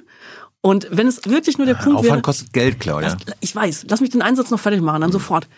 Wenn du dann an der Stelle, ähm, es ist nicht einfach nur ein Schloss einbauen. Du musst da was für tun. Ändert aber nichts daran. Wir müssen uns drum kümmern. So, und jetzt darfst du den Satz sagen mit äh, kostet Geld. Ja, Aufwand kostet Geld. Ist korrekt. Versuch's mal, ich sag, ich sag mal so, Cybersicherheit kostet Geld. Ganz plakativ gesagt, versuch's mal ohne. Haben wir gerade gesehen oder gehört, was das, was alles kostet. Und ich kann dir sagen, die Investitionen liegen deutlich, eine Größendimension, also eine Zehnerpotenz unter den, ähm, unter den Schäden, die da entstehen. Kommen wir mal kurz zu dir. Mhm. Äh, hab gesehen, du bist äh, 73 in Mainz geboren worden. Mhm. Schöne Kindheit gehabt? Ja. Gab's da schon Computer und so? Ähm, ich habe äh, zum ersten Mal einen Computer zu Hause in den Fingern gehabt, war ich 13, glaube ich, ungefähr. 12, 13. Mitte der 80er? Ja. Was hast du damit gemacht so? Ähm, Pong gespielt? Nee. nee. Ich habe also ich habe tatsächlich als allererstes mal so diese erste Programmiersprache Basic mal gelernt. Mein, mein Papa hat mir die beigebracht. Und das war das war noch so ein Computer, da war noch so Bildschirm, Tastatur, Computer in einem. Ne? Das war so ein, so ein, mhm. so ein Klotz, so ein, mhm. so ein 40 Kilo Teil mit grünem Bildschirm. Ähm, ich habe da tatsächlich mal so ganz kleine Sachen mal programmiert, irgendwelche kleinen mathematischen Formeln, weil ich wissen wollte, wie das tickt. Es wurde dann immer komplizierter und dann irgendwann hatte ich keine Lust mehr und dann kam Commodores und dann der Rest ist Geschichte. Bist du in Mainz aufgewachsen? Nein. Wo bist du aufgewachsen? Im Rhein-Main-Gebiet, ähm, aber südlich von Frankfurt. Mhm. Was haben deine Eltern gemacht? Mein Vater ist äh, äh, Lehrer gewesen und meine Mutter war zu Hause. Was für, was für ein Lehrer war er? Mathe, Physik, Elektrotechnik. Ja, weil du Mathematikerin ja. geworden. Aha. Ja. Wolltest du schon immer äh, in die Mathe-Richtung gehen? Du, du hast jetzt erst Maschinenbau studiert. Ja, ein Semester, genau. Da war ich. Ein äh, Semester. Ein Semester, ja. Also eigentlich nur ein halbes, wenn ich ganz ehrlich bin. Wobei ich habe den Abschlusskurs noch gemacht, aber egal. Ähm, ja, ich war der, war der festen Überzeugung, ich müsste jetzt Maschinenbau studieren. Ähm, Wie bist du auf die, auf die Idee gekommen? Ganz ehrlich, das weiß ich nicht mehr. Aber ich war der Meinung, ich müsste das. Ich war da auch felsenfest von überzeugt. Habe auch vorher das, das Grundpraktikum gemacht, noch bevor ich da angefangen habe, noch Ende der Schulzeit dann. Ähm, und dann bin ich dahin an die Uni und das war auch alles total, äh, total aufregend, ganz viele wirklich tolle Leute, alles super, größtenteils Männer, aber ist ein anderer Punkt. Ähm, das ist und, doch ähm, Maschinenbau, ne? Ja, wir waren sieben Frauen auf, auf 800, 850 äh, Personen, glaube ich, wenn ich mich recht erinnere. Mit mir sind 15 Prozent der Frauen gegangen, sag ich immer. Ähm, und ich saß in dieser Vorlesung, ich habe das woanders auch schon mal erzählt, ich saß in dieser Vorlesung über Werk, Werkstoff, Werkstoffkunde. Und dann erzählte der Professor, wie man irgendwie irgendwelche Sachen zusammengießen muss, damit er die und die Legierung bei rauskommt. Und in dem Moment, als er das sagte, wurde mir klar, das interessiert mich nicht. So, und das war der Moment, wo ich dann gesagt habe, das, da passiert nichts, das äh, fühle ich nicht, wenn du so willst. Die Leidenschaft dafür kann ich nicht aufbringen. Und ich hatte auf der anderen Seite aber eine Mathe-Vorlesung. Und da stand ein Professor und der hat immer von der, von der Schönheit und von der Eleganz der Mathematik geredet. Und ich merkte, irgendwas tat sich da. Und ähm, habe in dem Moment dann gesagt, das würde ich gerne besser und genauer verstehen. Und ähm, da bin ich dann hingewechselt. Warst du in der Schulzeit auch schon gut in Mathe und so? Ja. Was war damals, was, was wollte die jugendliche Claudia werden und machen mit ihrem Leben? Ach du, ich wollte alles schon mal werden. Ein paar, ein paar von den Sachen mache ich vielleicht auch noch. Also ich wollte immer schon mal ein Buch schreiben. Mal gucken, mache ich vielleicht noch mal irgendwann? Noch nicht gemacht? Nee, nee, keine Zeit gehabt. Ähm, später, als ich programmieren konnte, wollte ich immer programmieren. Das mache ich auch auf jeden Fall noch. Das habe ich aber auch viele Jahre gemacht. Das muss ich auf jeden Fall noch vervollständigen, wenn ich dann mal in Rente bin. Dann werde ich Open Source Programmierer oder irgend sowas. Ähm, ich wollte irgendwann auch mal Pilotin werden, um dann festzustellen, ich fliege gar nicht wirklich gerne. Hm. Ähm, um inzwischen wieder festzustellen, ich habe mich wieder daran gewöhnt. Also das ist schon in ganz viele verschiedene Richtungen gegangen. Äh, mit dem Mathestudium, was war der Plan? Also, was, was kann man damit machen? Puh, alles oder nichts, das kommt auf die Perspektive an. Ich persönlich sage natürlich alles. Ähm, damals gab es äh, die Überlegung zu sagen, vielleicht würde ich auch gerne an eine Uni gehen. Und ähm, ich war aber nicht, äh, ich war nicht so interessiert an, an mathematischer Forschung. Ähm, ich war mehr interessiert an dem, an dem Lehrbereich. Ähm, ich hatte damals auch, und damals war das noch so, da musste man sich, da musste man beides können, ja. Also man musste quasi äh, die Forschungsseite bedienen, um auch Mathematik lehren zu dürfen an der Uni. Heute ist das ein bisschen anders, da haben sich die Strukturen deutlich gelockert, finde ich gut. Ähm, aber damals war das noch so und ich hatte, ich habe damals gedacht, ich wäre da für die Forschung nicht gut genug. Also heute würde ich das ein bisschen entspannter sehen, würde sagen, ach, das hätte bestimmt gereicht. Ähm, aber äh, damals glaubte ich nicht gut genug zu sein und habe das dann erstmal verworfen. Und Hast du nebenbei irgendwie ähm, Programmieren so dir selber beigebracht oder hast du Informatik auch noch studiert? Nee, also ich habe, wenn ich ganz ehrlich bin, ich habe äh, wirklich Programmieren eigentlich erst danach gelernt. Ähm, ja, natürlich hat man es in der Uni ein Stück weit gemacht, aber das war war nicht so der, ähm, das war sehr mathematisch, das war jetzt nicht Produktions-IT, wenn du so willst. Ähm, das habe ich dann tatsächlich erst später gelernt. Ich habe dann bin dann bei einem bei einem Studienkollegen eingestiegen in der Firma und äh, der hat mir da ganz ganz viel beigebracht und äh, dem verdanke ich auch heute einen Großteil meines Wissens. Ähm, was ich in dem Bereich eben halt auch, auch erlernen durfte und an Erfahrung sammeln durfte. War das so ein Zufall, dass du da unterkommst oder was? So, Ja, so ein bisschen. ich brauche einen Job. Oder? Ja, so ungefähr. Ende der Dotcom-Blase, ne? Damals war es gar nicht so einfach, irgendwas Spannendes zu finden. Und er sagte, hier, Kunde droht mit Auftrag. Ähm, wir saufen in Arbeit, hast du Lust, eine Firma mit groß zu machen? Wo ich habe, ach, das klingt spannend, das mache ich. Und äh, da bin ich da so ein bisschen reingestolpert. Es ist nicht immer alles so geradlinig, wie es auf LinkedIn aussieht. Da sind viele Zufälle dabei. Und äh, äh, Glück ist ja tatsächlich wirklich die Kombination aus Vorbereitung und Zufall und das dann auch nutzen. Was hast du da für eine Software entwickelt? Das war im, im, im Finanzbereich. Ähm, also wir haben eine ganze Menge Systeme geschrieben, die sich mit der Wie man, wie man Cum-Ex hinbekommt oder sowas? Bitte was? Wie, wie man diese Cum-Ex-Sache hinbekommt oder so? Ja, Nein. nee, nee. Äh, tatsächlich ging es da um die ähm, Auswertung oder die Extraktion von Daten aus Geschäftsbilanzen. Danach bist du aber zur Deutschen Bahn gegangen, ne? Ja. Insgesamt warst du von 2013 bis 2021 in verschiedenen Ja. Bereichen Ja. bei der Deutschen Bahn. Zuerst bei der in Sachen Informations- und Kommunikationstechnik. Erzähl uns mal, was du da gemacht hast. Information und Kommunikation. Wo war ich da? Äh, was, was sind nicht zuständig äh, für Informations- und Kommunikationstechnik? Also ich war eine Weile bei DB Cargo. Genau. Da habe ich mich um Enterprise Architecture gekümmert. Ähm, Das meinte ich, glaube ich. und danach war ich dann bei DB Systel, das war der deutlich längere Teil. Mhm. Und da war ich dann die letzten vier Jahre da auch der, der CIO.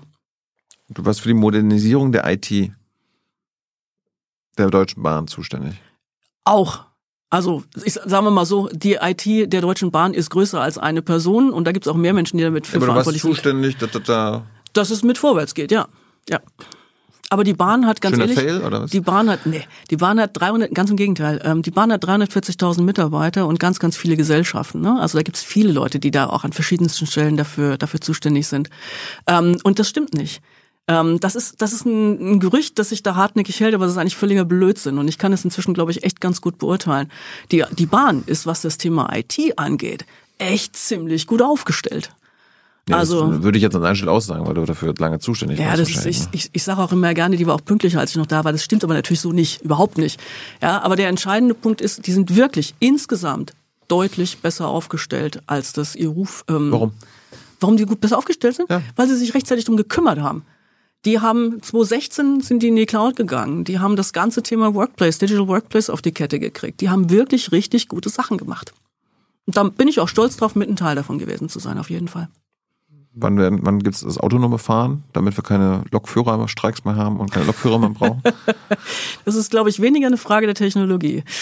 Ähm, das ist durchaus eine spannende Frage, die noch mit vielen anderen Faktoren einhergeht. Wird das möglich sein? Technisch, ja. Äh, das heißt, du bist jetzt nicht mitverantwortlich für die zu späten Züge? Ähm, Weil wir so viele IT-Probleme auch haben. Ich meine, klar, es gibt so Schienenprobleme und das Schienennetz und den ganzen Kram und kaputte Züge, aber vielleicht hat die IT da auch mit was zu reden? Ach, die IT spielt immer irgendwo mit. Die, die IT ist in der Mitte der Produktion, ganz egal, was du machst heutzutage. Ob das Monetary Policy ist, um mal die EZB zu nennen, ob das Zügefahren ist, Mhm. wie eben halt in der, in der Bahn oder ob das irgendwo ein Produktionsbetrieb ist, ist völlig wurscht. IT brauchst du überall. Ähm, die IT ist, glaube ich, im Moment eher Teil der Lösung äh, bei, der, bei der Bahn als Teil des Problems. Ähm, das, die, die logistische Meisterleistung, die jeden Tag in der Bahn erbracht werden muss, ist absurd. Das kann man sich kaum vorstellen, wie komplex das ist. Wenn man das auf eine einfache Formel bringen muss, ist immer, ich brauche einen Lokführer, ich brauche einen Zug und ich brauche ein Gleis. Mal ganz, ganz plakativ und ganz platt gesagt. Das aber zusammenzubringen in einem so komplexen System ist richtig, richtig schwierig. Und die IT kann helfen, das besser zu orchestrieren. Das tun wir an vielen Stellen auch. Ich sage immer noch, wir merkst was, einmal Bahner, immer Bahner. Ähm, tatsächlich ähm, ist da aus dem Bereich der IT durchaus sehr, sehr viel auf einem sehr, sehr guten Weg. Und ich kann es jetzt beurteilen, ich habe jetzt durchaus auch noch ein paar mehr Erfahrungen und ein paar mehr Organisationen gesehen. Die Bahn-IT ist nicht im schlechtesten Zustand, Jetzt gar bist, nicht. jetzt bist du BSI-Präsident. Wie sicher ist denn ähm, die Bahn-IT, die Bahninfrastruktur? Ähm, das so, kann ich, So äh, cybersicherheitsmäßig? also aus der, aus der Brille BSI-Präsidentin könnte ich das gar nicht so super gut beurteilen, weil ich da nicht immer in jeder einzelnen Unternehmung immer so nah dran bin. Ich kann das aber noch aus der Perspektive Bahn beurteilen, wo ich ja lange und, und, und viel war. Ähm, ich darf für die natürlich nicht mehr sprechen, aber ich war damals durchaus mit dabei, als da ganz, ganz viel auch investiert wurde in den Bereich Cybersicherheit und die sind massiv nach vorne gekommen. Wurde die Bahn unter deiner Zeit auch mal gehackt? Die Bahn erlebt jeden Tag zigtausende, zehntausende Angriffe.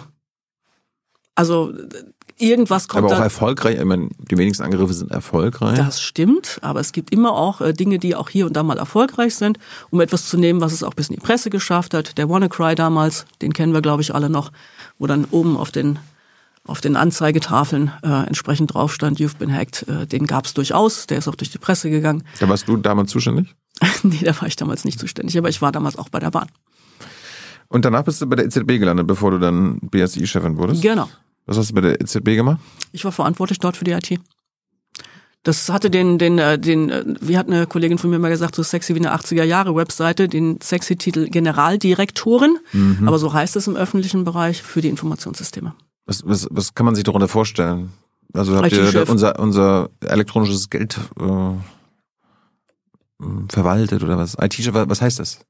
Die, die, ähm, Wozu die, braucht die EZB eine IT? Also aber die Computersysteme oder was? Also zunächst mal, die müssen alle arbeiten, ja. Da gehört natürlich auch die interne IT mit dazu, dass die arbeiten können. Da gehören aber auch ähm, sämtliche Systeme dazu, die sich mit dem Thema Bankenaufsicht beschäftigen. Das muss auch passieren. Also wenn Banken ihre Unterlagen abgeben, Daten übertragen etc. pp. Da gehören die gesamtlichen statistischen Systeme mit dazu. Da gehört alles mit dazu, was man braucht, um Analysen zu fahren und äh, sich Gedanken darüber zu machen, wie dann morgen sozusagen die Preisentwicklung aussehen könnte. Alles rund um dieses Thema ist ein, ist ein Riesenfeld, ein Riesenfeld. Und natürlich auch das Thema digitale Euro, wobei das tatsächlich ganz, ganz stark auch mit den anderen Banken zusammen gemacht wird und auch vor allen Dingen im Bereich Payments. Aber der Job scheint dir jetzt nicht so viel Spaß gemacht zu haben, wenn du zwei Jahre später schon wieder äh, zum BSI wechselst. Der, der Job hat mir super viel Spaß gemacht und ich wollte da überhaupt nicht weg. Ähm, aber Wurdest dann, du gezwungen, oder was? Ich wurde gezwungen, genau so ungefähr. Nein, Quatsch, natürlich nicht. Ähm, ich habe einen Anruf bekommen und äh, ähm, dann war sozusagen die Frage, hm, was mache ich jetzt damit? Und äh, ich habe mich dann, ich habe mich da auch durchaus ein bisschen geziert. Ich habe da durchaus einen Moment überlegt, was mache ich jetzt? Weil ich wollte in der Tat von der EZB nicht weg. Zwei Jahre reichen nicht, um die Veränderung, die man sich da vorgenommen hat, auch komplett herbeizuführen. Also so ein kleines bisschen, wie hat einer gesagt, du springst aus einem fahrenden Zug ab, den du selber mit angestoßen hast. Und äh, genauso fühlte sich das auch ein Stück weit an. Also habe das sehr, sehr schweren Herzens dann auch gemacht. Habe mich aber ganz bewusst dafür entschieden, weil ich gesagt habe, hier ist eine richtig große Aufgabe. Und mein persönlicher Trigger ist der, da müsste mal was gemacht werden. Ich hatte es vorhin schon gesagt. Und da konnte ich dann auch nicht Nein sagen. Wer hat dich angerufen? Das klingt wie eine, wie eine Anfrage aus dem, aus dem Bundestag. Ähm, ähm, haben wir auch entsprechend beantwortet, ist auch öffentliche Information. Ich bekam einen Anruf aus dem Innenministerium, dort auf der Ebene Staatssekretär. Und ähm, der Pitch war so, Du, wir haben hier den Schönbohm, der muss weg. Äh, hast du nicht Lust, das zu übernehmen? Also, ähm, wenn das die Frage gewesen wäre, hätten wir, glaube ich, nicht weitergesprochen. Das war gar nicht der Punkt und das war auch ein ganz anderer Zeitpunkt. Ähm, das war zu dem Zeitpunkt, als der Job schon eine ganze Weile vakant war. Mhm. Und äh, da kam dann die Frage, ob ich mir vorstellen könnte, das äh, zu übernehmen. Ich hatte das null auf dem Schirm, sage ich ganz offen. Ich hatte das nicht auf dem Schirm, ich hatte das nicht geplant, ich hatte keinen Gedanken dran. Und ich weiß noch, ich war zu dem Zeitpunkt auch im Auto und mitten auf der Autobahn, als äh, diese, diese, ich dieses Telefonat geführt habe. Und ich habe kurz überlegt, ob ich jetzt eine Vollbremsung mitten auf der Straße hier hinlegen soll, weil ich das tatsächlich wirklich so gar nicht auf dem Schirm hatte. Ähm, ich habe dann aber tatsächlich auch intensiv drüber nachgedacht. Wie lange? Ach, schon eine ganze Weile. Ja, ein paar Stunden, die Nö. Autofahrt, Länger, ein paar, paar Wochen. Länger. Hat eine Weile gedauert. Ah, ja.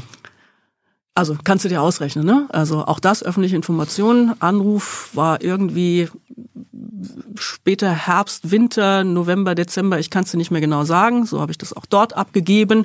Auch das öffentliche ähm, Information. Und die ähm, Presseveröffentlichung ähm, kam im Februar. Hey Leute, diese Folge wird diesmal präsentiert von unserem Partner, äh, äh, Partnern, der Junge Naiv Crowd. Tausende Menschen, die uns jeden Monat mit Geldgeschenken beglücken. Danke dafür und jetzt geht's weiter.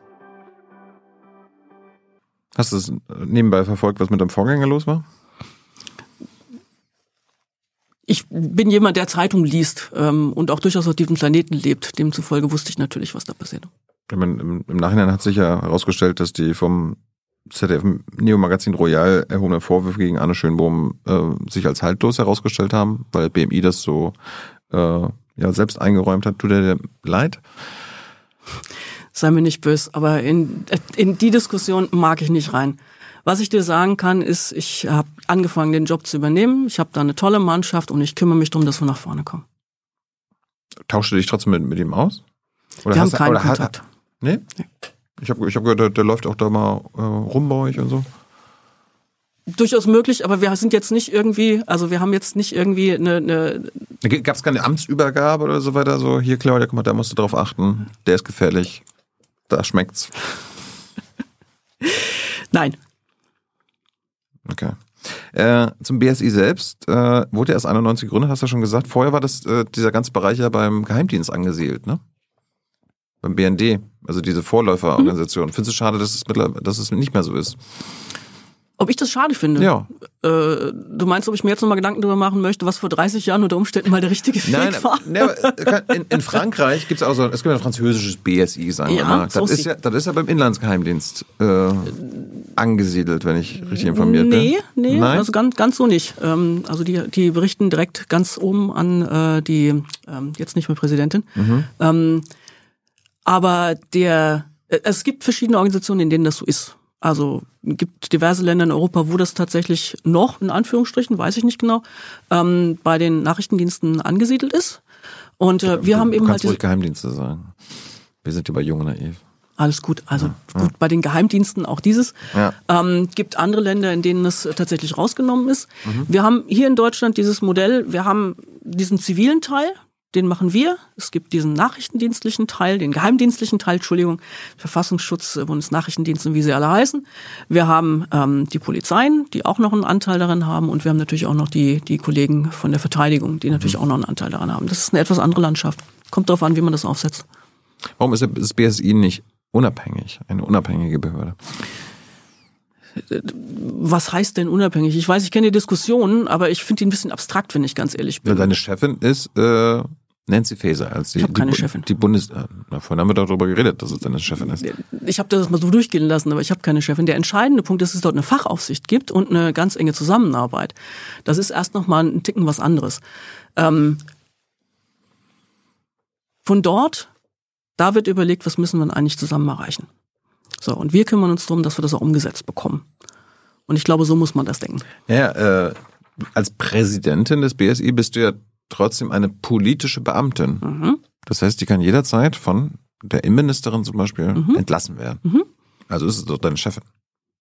Ist das die Definition für Chef? Das würde ich sagen. Der oder die kann dich entlassen? Ja. Du bist direkt von ihr abhängig. Sie könnte dich von einem Tag auf den anderen entlassen. Das finde ich eine interessante Definition. Aber kommen wir zu deinem Punkt. Ähm, ja und? Ich finde, das ist doch ein Problem. Für wen? Naja, für dich. Also Nö. mu- musst du am Ende spuren. Also ich müsste spuren, wenn ich mir Sorgen drum darum machen würde. Bist du nicht weisungsbe... Äh, also kann man dir keine Weisungen geben? Das kann man bis zu einem gewissen Punkt schon. Welche? Es gibt gewisse Möglichkeiten, mir Weisungen zu geben. Ähm, tatsächlich auch Stand heute noch in einem fachlichen Bereich an der einen oder anderen Stelle, wo wir sagen, da wollen wir auch noch ein bisschen mehr verbriefte Unabhängigkeit haben. Aber in der Praxis spielt das überhaupt keine Rolle. Ja, würde ich jetzt auch sagen. Aber es gibt ja den Bundesdatenschutzbeauftragten, Kelber war ja auch schon hier, der ist ja völlig weisungsfrei. Ja. Der, der ist nur dem Parlament und den Gerichten äh, verpflichtet. Das wäre auch was Schönes, wenn das die BSI-Präsidentin. Also lass, lass, lass uns das mal abschichten. Also erster Punkt, mir persönlich ist das, das, mich stört das erstmal nicht, politische Beamte zu sein. Weil in dem Moment, wo ich mich quasi mit dem Haus, mit dem ich ganz eng und viel zusammenarbeite, nicht mehr gut verstehen würde und sie sozusagen das Bedürfnis hätte, mich da rauszukriegen, dazu muss ich nicht politische Beamte sein, da musst du nur mit mir reden. Also wenn man mir sowas sagen würde, ich mag eigentlich nicht mehr mit dir arbeiten, dann gehe ich von ganz alleine. Ich überhaupt keinen Schmerz mit. Also diese Frage politische Beamte und nicht politische Beamte ist für mich, hat für mich keine praktische Relevanz. Noch dazu habe ich gesagt, ich mache hier mit, weil ich es für was Wichtiges halte. Wenn das nicht mehr gewünscht ist oder ich da keine Wirkung mehr erzielen kann, hat das für mich auch keinen Wert mehr. Und ich muss mir nicht wirklich Sorgen darüber machen, ob ich da draußen noch einen Job kriege. Ich glaube, ich kriege einen. Insofern Ja, bin das- ich da sehr entspannt. Total entspannt. Also der Teil stört mich echt gar nicht. Ähm, und was das, was das Thema Weisungen und Zusammenarbeit angeht, es macht Sinn, mit einem Ministerium auch eng zusammenzuarbeiten, auch für uns als BSI. Aus dem einfachen Grund, die machen einen Teil, den wir gar nicht machen können, rund um Gesetzgebungsverfahren zum Beispiel. Das muss eng zusammenhängen. Brauche ich trotzdem Beinfreiheit, um die Dinge zu tun, die wir tun müssen? Ja, natürlich. Und das machen wir aber auch und die nehmen wir uns auch. Und ja, da müssen wir auch in den, in den Gesetzthemen noch ein bisschen was machen. Wir müssen dafür sorgen, dass die Welt da draußen, die Bürgerinnen und Bürger wissen, sie können sich darauf verlassen, wir entscheiden immer unabhängig.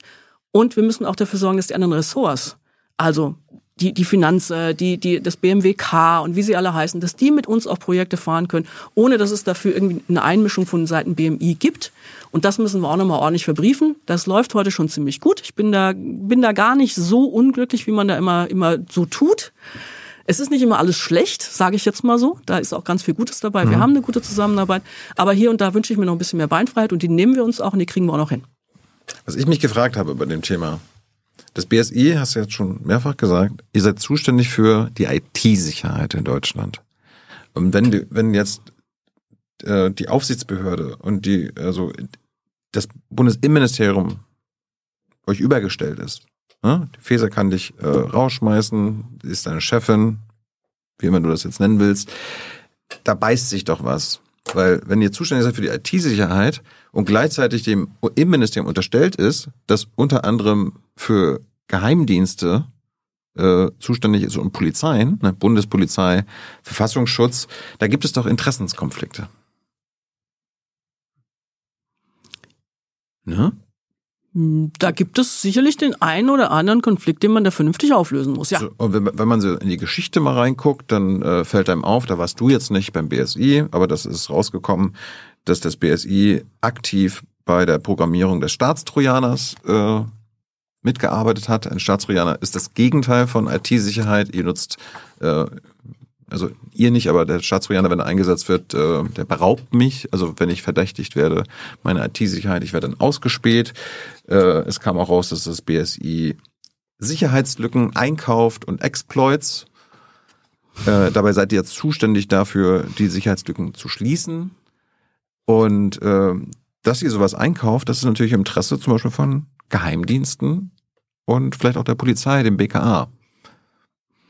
Also ganz ehrlich, mir wäre nicht bekannt, dass das BSI ähm, solche Sachen einkauft, sage ich dir jetzt Das mal ist so. ja alles rausgekommen, das muss ja nicht bekannt das, sein. ähm, okay, also wäre mir jetzt ich neu. habe hab sogar eine Rechnung hier. Du hast du eine Rechnung hier. Sehr schön. Hm, Kann man alles bei Netzpolitik zum Beispiel nachlesen. Die haben das mit den Jahren immer sehr schön dokumentiert. Da warst du noch nicht beim BSI. Na, immerhin.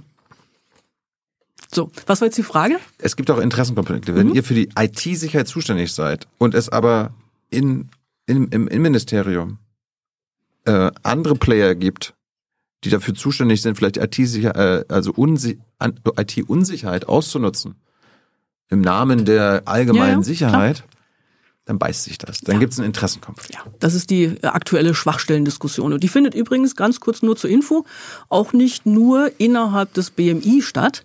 Weil was haben wir hier? Also das BSI, wir sind zuständig für Cybersicherheit. Jede Schwachstelle, die wir in die Finger kriegen, sagen wir ja ganz klar, und im Übrigen auch alle, die wir nicht in die Finger kriegen, wir sagen grundsätzlich, die müssen alle geschlossen werden. Und zwar so schnell wie möglich. Weil jede Schwachstelle, die da ist, kann am Ende des Tages auch gegen uns verwendet werden. Mhm. So, also da haben wir eine glasklare Position. Wir wissen aber jetzt auch, auf dieses Thema kann man aus einer anderen Sicht drauf gucken. Mhm. Ist so. Da guckt natürlich ein, ein Geheimdienst guckt da aus einer anderen Perspektive drauf. Mhm. Auch eine Polizei guckt da aus einer anderen Perspektive mhm. drauf. Und jetzt hat das BMI, weil das eben halt mit, mit, mit uns zu tun hat und eben halt auch mit Polizeien zum Beispiel, natürlich durchaus ein Punkt, wo sie das moderieren müssen. Das verstehe ich auch. Ist auch gar nicht übrigens so einfach. Jetzt kommen aber noch weitere Player mit rein. Weil natürlich die Geheimdienste werden zumindest zum Teil auch, äh, sind die gar nicht im, im BMI angesiedelt, sondern eben halt die unterstehende Aufsicht, die aus dem Kanzleramt kommt oder aus dem parlamentarischen ja, aber bleiben Raum. wir beim, beim BMI, der Bundesverfassungsschutz. Worauf ich hinaus will, ist, das Problem ist ein Ticken größer. Da gibt es mehrere Player und dazu braucht es eine gute Lösung. Und wir werden als BSI immer dafür einstehen, dass alle Schwachstellen sofort und so schnell wie möglich geschlossen werden, mhm. weil das am Ende des Tages etwas ist, wo jede Schwachstelle, die gegen uns verwendet werden kann, ein Problem für uns sein kann und deswegen sollten wir die schließen. Warum hat das BSI denn damals den Staatstrojaner mit programmiert? Ich weiß davon nichts. Was Sag ich dir ganz ehrlich, war vor meiner Zeit wusste ich jetzt tatsächlich nicht. Wirklich? Echt jetzt, ja, ja. Ja, ja, ja, ja. Kannst du ausschließen, dass das BSI sowas heutzutage unter deiner Führung macht? Ich wüsste davon tatsächlich nichts. Nee, Darum frage ich, ob du das ausschließen kannst. Na, was ich dir auf jeden Fall sagen kann, ist, ich frage mal nach.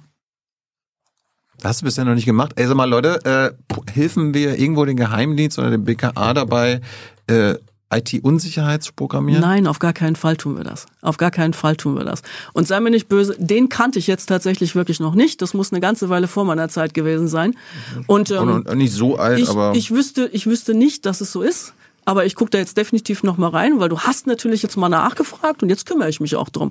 Das musst du dann schon aushalten, dass wenn du mich jetzt sozusagen hier auch ein Stückchen ja, reizt, dann kümmere ich mich auch drum, ist doch klar. Äh, riesengroßes Problem bei der IT-Sicherheit sind diese sogenannten Zero-Day-Sicherheitslücken. Mhm. Also das sind quasi ähm, Lücken, die, wenn irgendwie eine Software hergestellt wird, dem Softwarehersteller gar nicht bekannt sind. Mhm. Ähm, kauft ihr sowas auf Schwarzmärkten ein? Nein. Das habt ihr, habt ihr nachweislich schon getan. Also das BSI nicht unter deiner Führung hat das getan. Das ist öffentlich. Ich habe ja gerade, die Rechnung habe ich schon noch hochgehalten. Äh, das macht ihr nicht mehr, ja? Also ich weiß davon nichts. Sollst du darüber nicht wissen? Weil Wenn es so wäre, dann würde ich hoffen, dass ich es weiß. Weil ich habe so verstanden, das BSI ist ja dafür äh, da, dass wenn so eine Zero-Day-Lücke äh, erkannt wird, dass ihr sagt, das muss geschlossen werden. Richtig. Und ich würde genau das Gleiche sagen wie das, was ich eben zum Staatstrojaner gesagt habe. Meines Wissens tun wir so etwas nicht. Es würde mich sehr überraschen, wenn wir das täten. Und ich werde mich natürlich drum kümmern, mich da jetzt schlau zu machen. Es könnte ja sein, dass der Bundesverfassungsschutz sagt, du, äh, Claudia, wir haben da eine geile Sicherheitslücke mhm. entdeckt. Mhm. Äh, äh, sag mal nicht, dass die geschlossen werden muss, weil die wollen wir ausnutzen. Wir wollen damit was machen. Zum Sinne der Sicherheit in Deutschland. Bitte lass mal die Finger davon. Mhm. Was, was machst du da? Dann werden wir uns darum kümmern, dass diese Schwachstelle geschlossen wird. Obwohl der Geheimdienst für, im Namen der Sicherheit Deutschlands sagt, das muss offen bleiben. Weil wir, weil wir das brauchen. Der Geheimdienst würde mir das in der, in der Stelle wahrscheinlich gar nicht erst mitteilen, würde ich mal vermuten. Ähm, ja. Wenn wir die Schwachstelle in die Finger kriegen, dann kümmern wir uns darum, dass die geschlossen wird. Dafür gibt es einen entsprechenden Prozess, mhm. ähm, der das Ganze auch koordiniert und verantwortungsvoll tut, ähm, sodass die Sachen dann auch vernünftig geschlossen werden und dann gegebenenfalls auch veröffentlicht. Jetzt ist ja, wie gesagt, das ist nach, nachgewiesen, dass ihr äh, das BSI auch auf Schwarzmärkten diese Sicherheitslücken mal eingekauft hat. Ähm das sagst du jetzt. Ich muss mir das erst tatsächlich erstmal angucken. Sei mir nicht böse. Guck mal bei Netzpolitik mach nach. Ich, das, das, das ist, ist, ist, ist, ist mir eine gute Mach ich. Äh, Sache. Ich habe aber gelernt, das Problem ist ja, es sollte es gar keine Schwarzmärkte dafür geben. Ne? Also dass Kriminelle diese äh, Sicherheitslücken irgendwo anbieten und dann, dass man sich die dann kaufen kann. Mhm. Zum, entweder zum Schließen oder zum Ausnutzen. Wie kann man so eine, solche Schwarzmärkte austrocknen? Boah, das ist eine große Frage. Also meistens werden die übrigens auch gar nicht wirklich so sehr im, im direkt die Lücke verkauft, sondern eben halt der Service, der, die, die Ausnutzung der Lücke. Ja. Das ist äh, ähm, tatsächlich eher das Thema. Und äh, das ist eine, eine weltweit zu koordinierende Sache. Ähm, ich glaube, da muss man ganz tief rein. Da muss man definitiv auch mit den Kollegen von der von der Strafverfolgung mit rein. Ähm, das ist eine das ist eine große Herausforderung, ja. Was hältst du von der Idee, dass die wirtschaftlich starken Staaten in der Welt äh, den ja, begrenzten Markt für Zero die Sicherheitslücken leer kaufen und diese dann an die Hersteller melden? Äh, Nochmal, wenn du in dem Moment, wo du eine Zero Day verkauft hast, kannst du sie danach nicht mehr weiterverkaufen. Ähm, das funktioniert nee, nicht. Nee, das, das, Geschäftsmodell existiert in der Form so nicht. Nee, leer kaufen und dann den Herstellern sagen, hier, Bitte schließen, nicht weiterverkaufen. Das Geschäftsmodell funktioniert so nicht. Nochmal, du, wenn du, wenn du, du kaufst die Zero Day ja nicht, sondern du kaufst die Ausnutzung der Zero Day. Also jemand, der sozusagen illegalerweise im Besitz einer solchen Zero Day ist, der gibt dir die nicht einfach, mhm. sondern der bietet dir den Service an, die sozusagen für dich, für dich auszunutzen. Und ähm, wenn du die nämlich einmal verkauft hast, dann kannst du sie danach nicht nochmal verkaufen. Das ist ja der entscheidende Punkt. Dann hat das BSI also das Ausnutzen von Zero Days äh, gekauft. Ich sag's nochmal, ich muss mir das erstmal anschauen, ich weiß davon nichts. Thema Wupin Threat Protection. 15. Dezember 2014. Ich bin mir Netzpolitik. sehr sicher, dass ich das finden werde. Was heißt du von weißen Märkten? Für ähm, Sicherheitslücken. Also wo quasi ethische Hacker, also die gucken dann, okay, wo gibt's mhm. irgendwelche Sicherheitslücken mhm. und die werden dann dafür belohnt, mhm. dass sie das finden mhm. und äh, melden. Das finde ich super. Gibt es einen BSI-Weißmarkt? Es gibt keinen BSI-Weißmarkt, nein. Warum nicht? Ähm, die Frage hat sich, glaube ich, in der Form so noch nicht gestellt. Was wir aber tatsächlich als allererstes mal tun sollten, das ist mir auch recht ein Anliegen, müssen dafür sorgen, dass äh, wir dann Rechtssicherheit haben, auch für die Leute, die das tun, ähm, weil auch die Forschenden bewegen sich da durchaus hier und da in einem echten Graubereich. Und äh, das wird sich auch gerade angeschaut und da habe ich die Hoffnung, dass wir da erstmal Voraussetzungen schaffen können, unter denen sowas auch sauber entstehen kann. Also laut dem IT-Sicherheitsgesetz, äh, dem aktuellen, ist Hacken pauschal kriminell. Dabei, dabei wäre es doch schön, wenn man quasi dieses weißen, weiße Hacking genau. fördern würde. Darum geht's doch. Das ist das, was ich gerade sagte. Du möchtest, dass das äh, geändert wird? Ich möchte, dass wir es schaffen, für diejenigen, die sich in diesem Bereich engagieren, und zwar im Guten engagieren, dass wir für die die Möglichkeit haben, das auch zu tun. Ähm, das, woran ich als erstes denke, sind die Forschenden.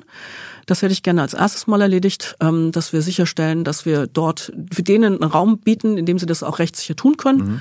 Ähm, und wenn wir da noch einen Schritt weitergehen und zu sagen, okay, wie können wir dort im Zweifelsfall auch positiv incentivierende Geschäftsmodelle möglich machen, dann denke ich, ist das auch noch ein guter Schritt, den wir angehen sollten. Und BSI Weißmarkt, was hältst du davon?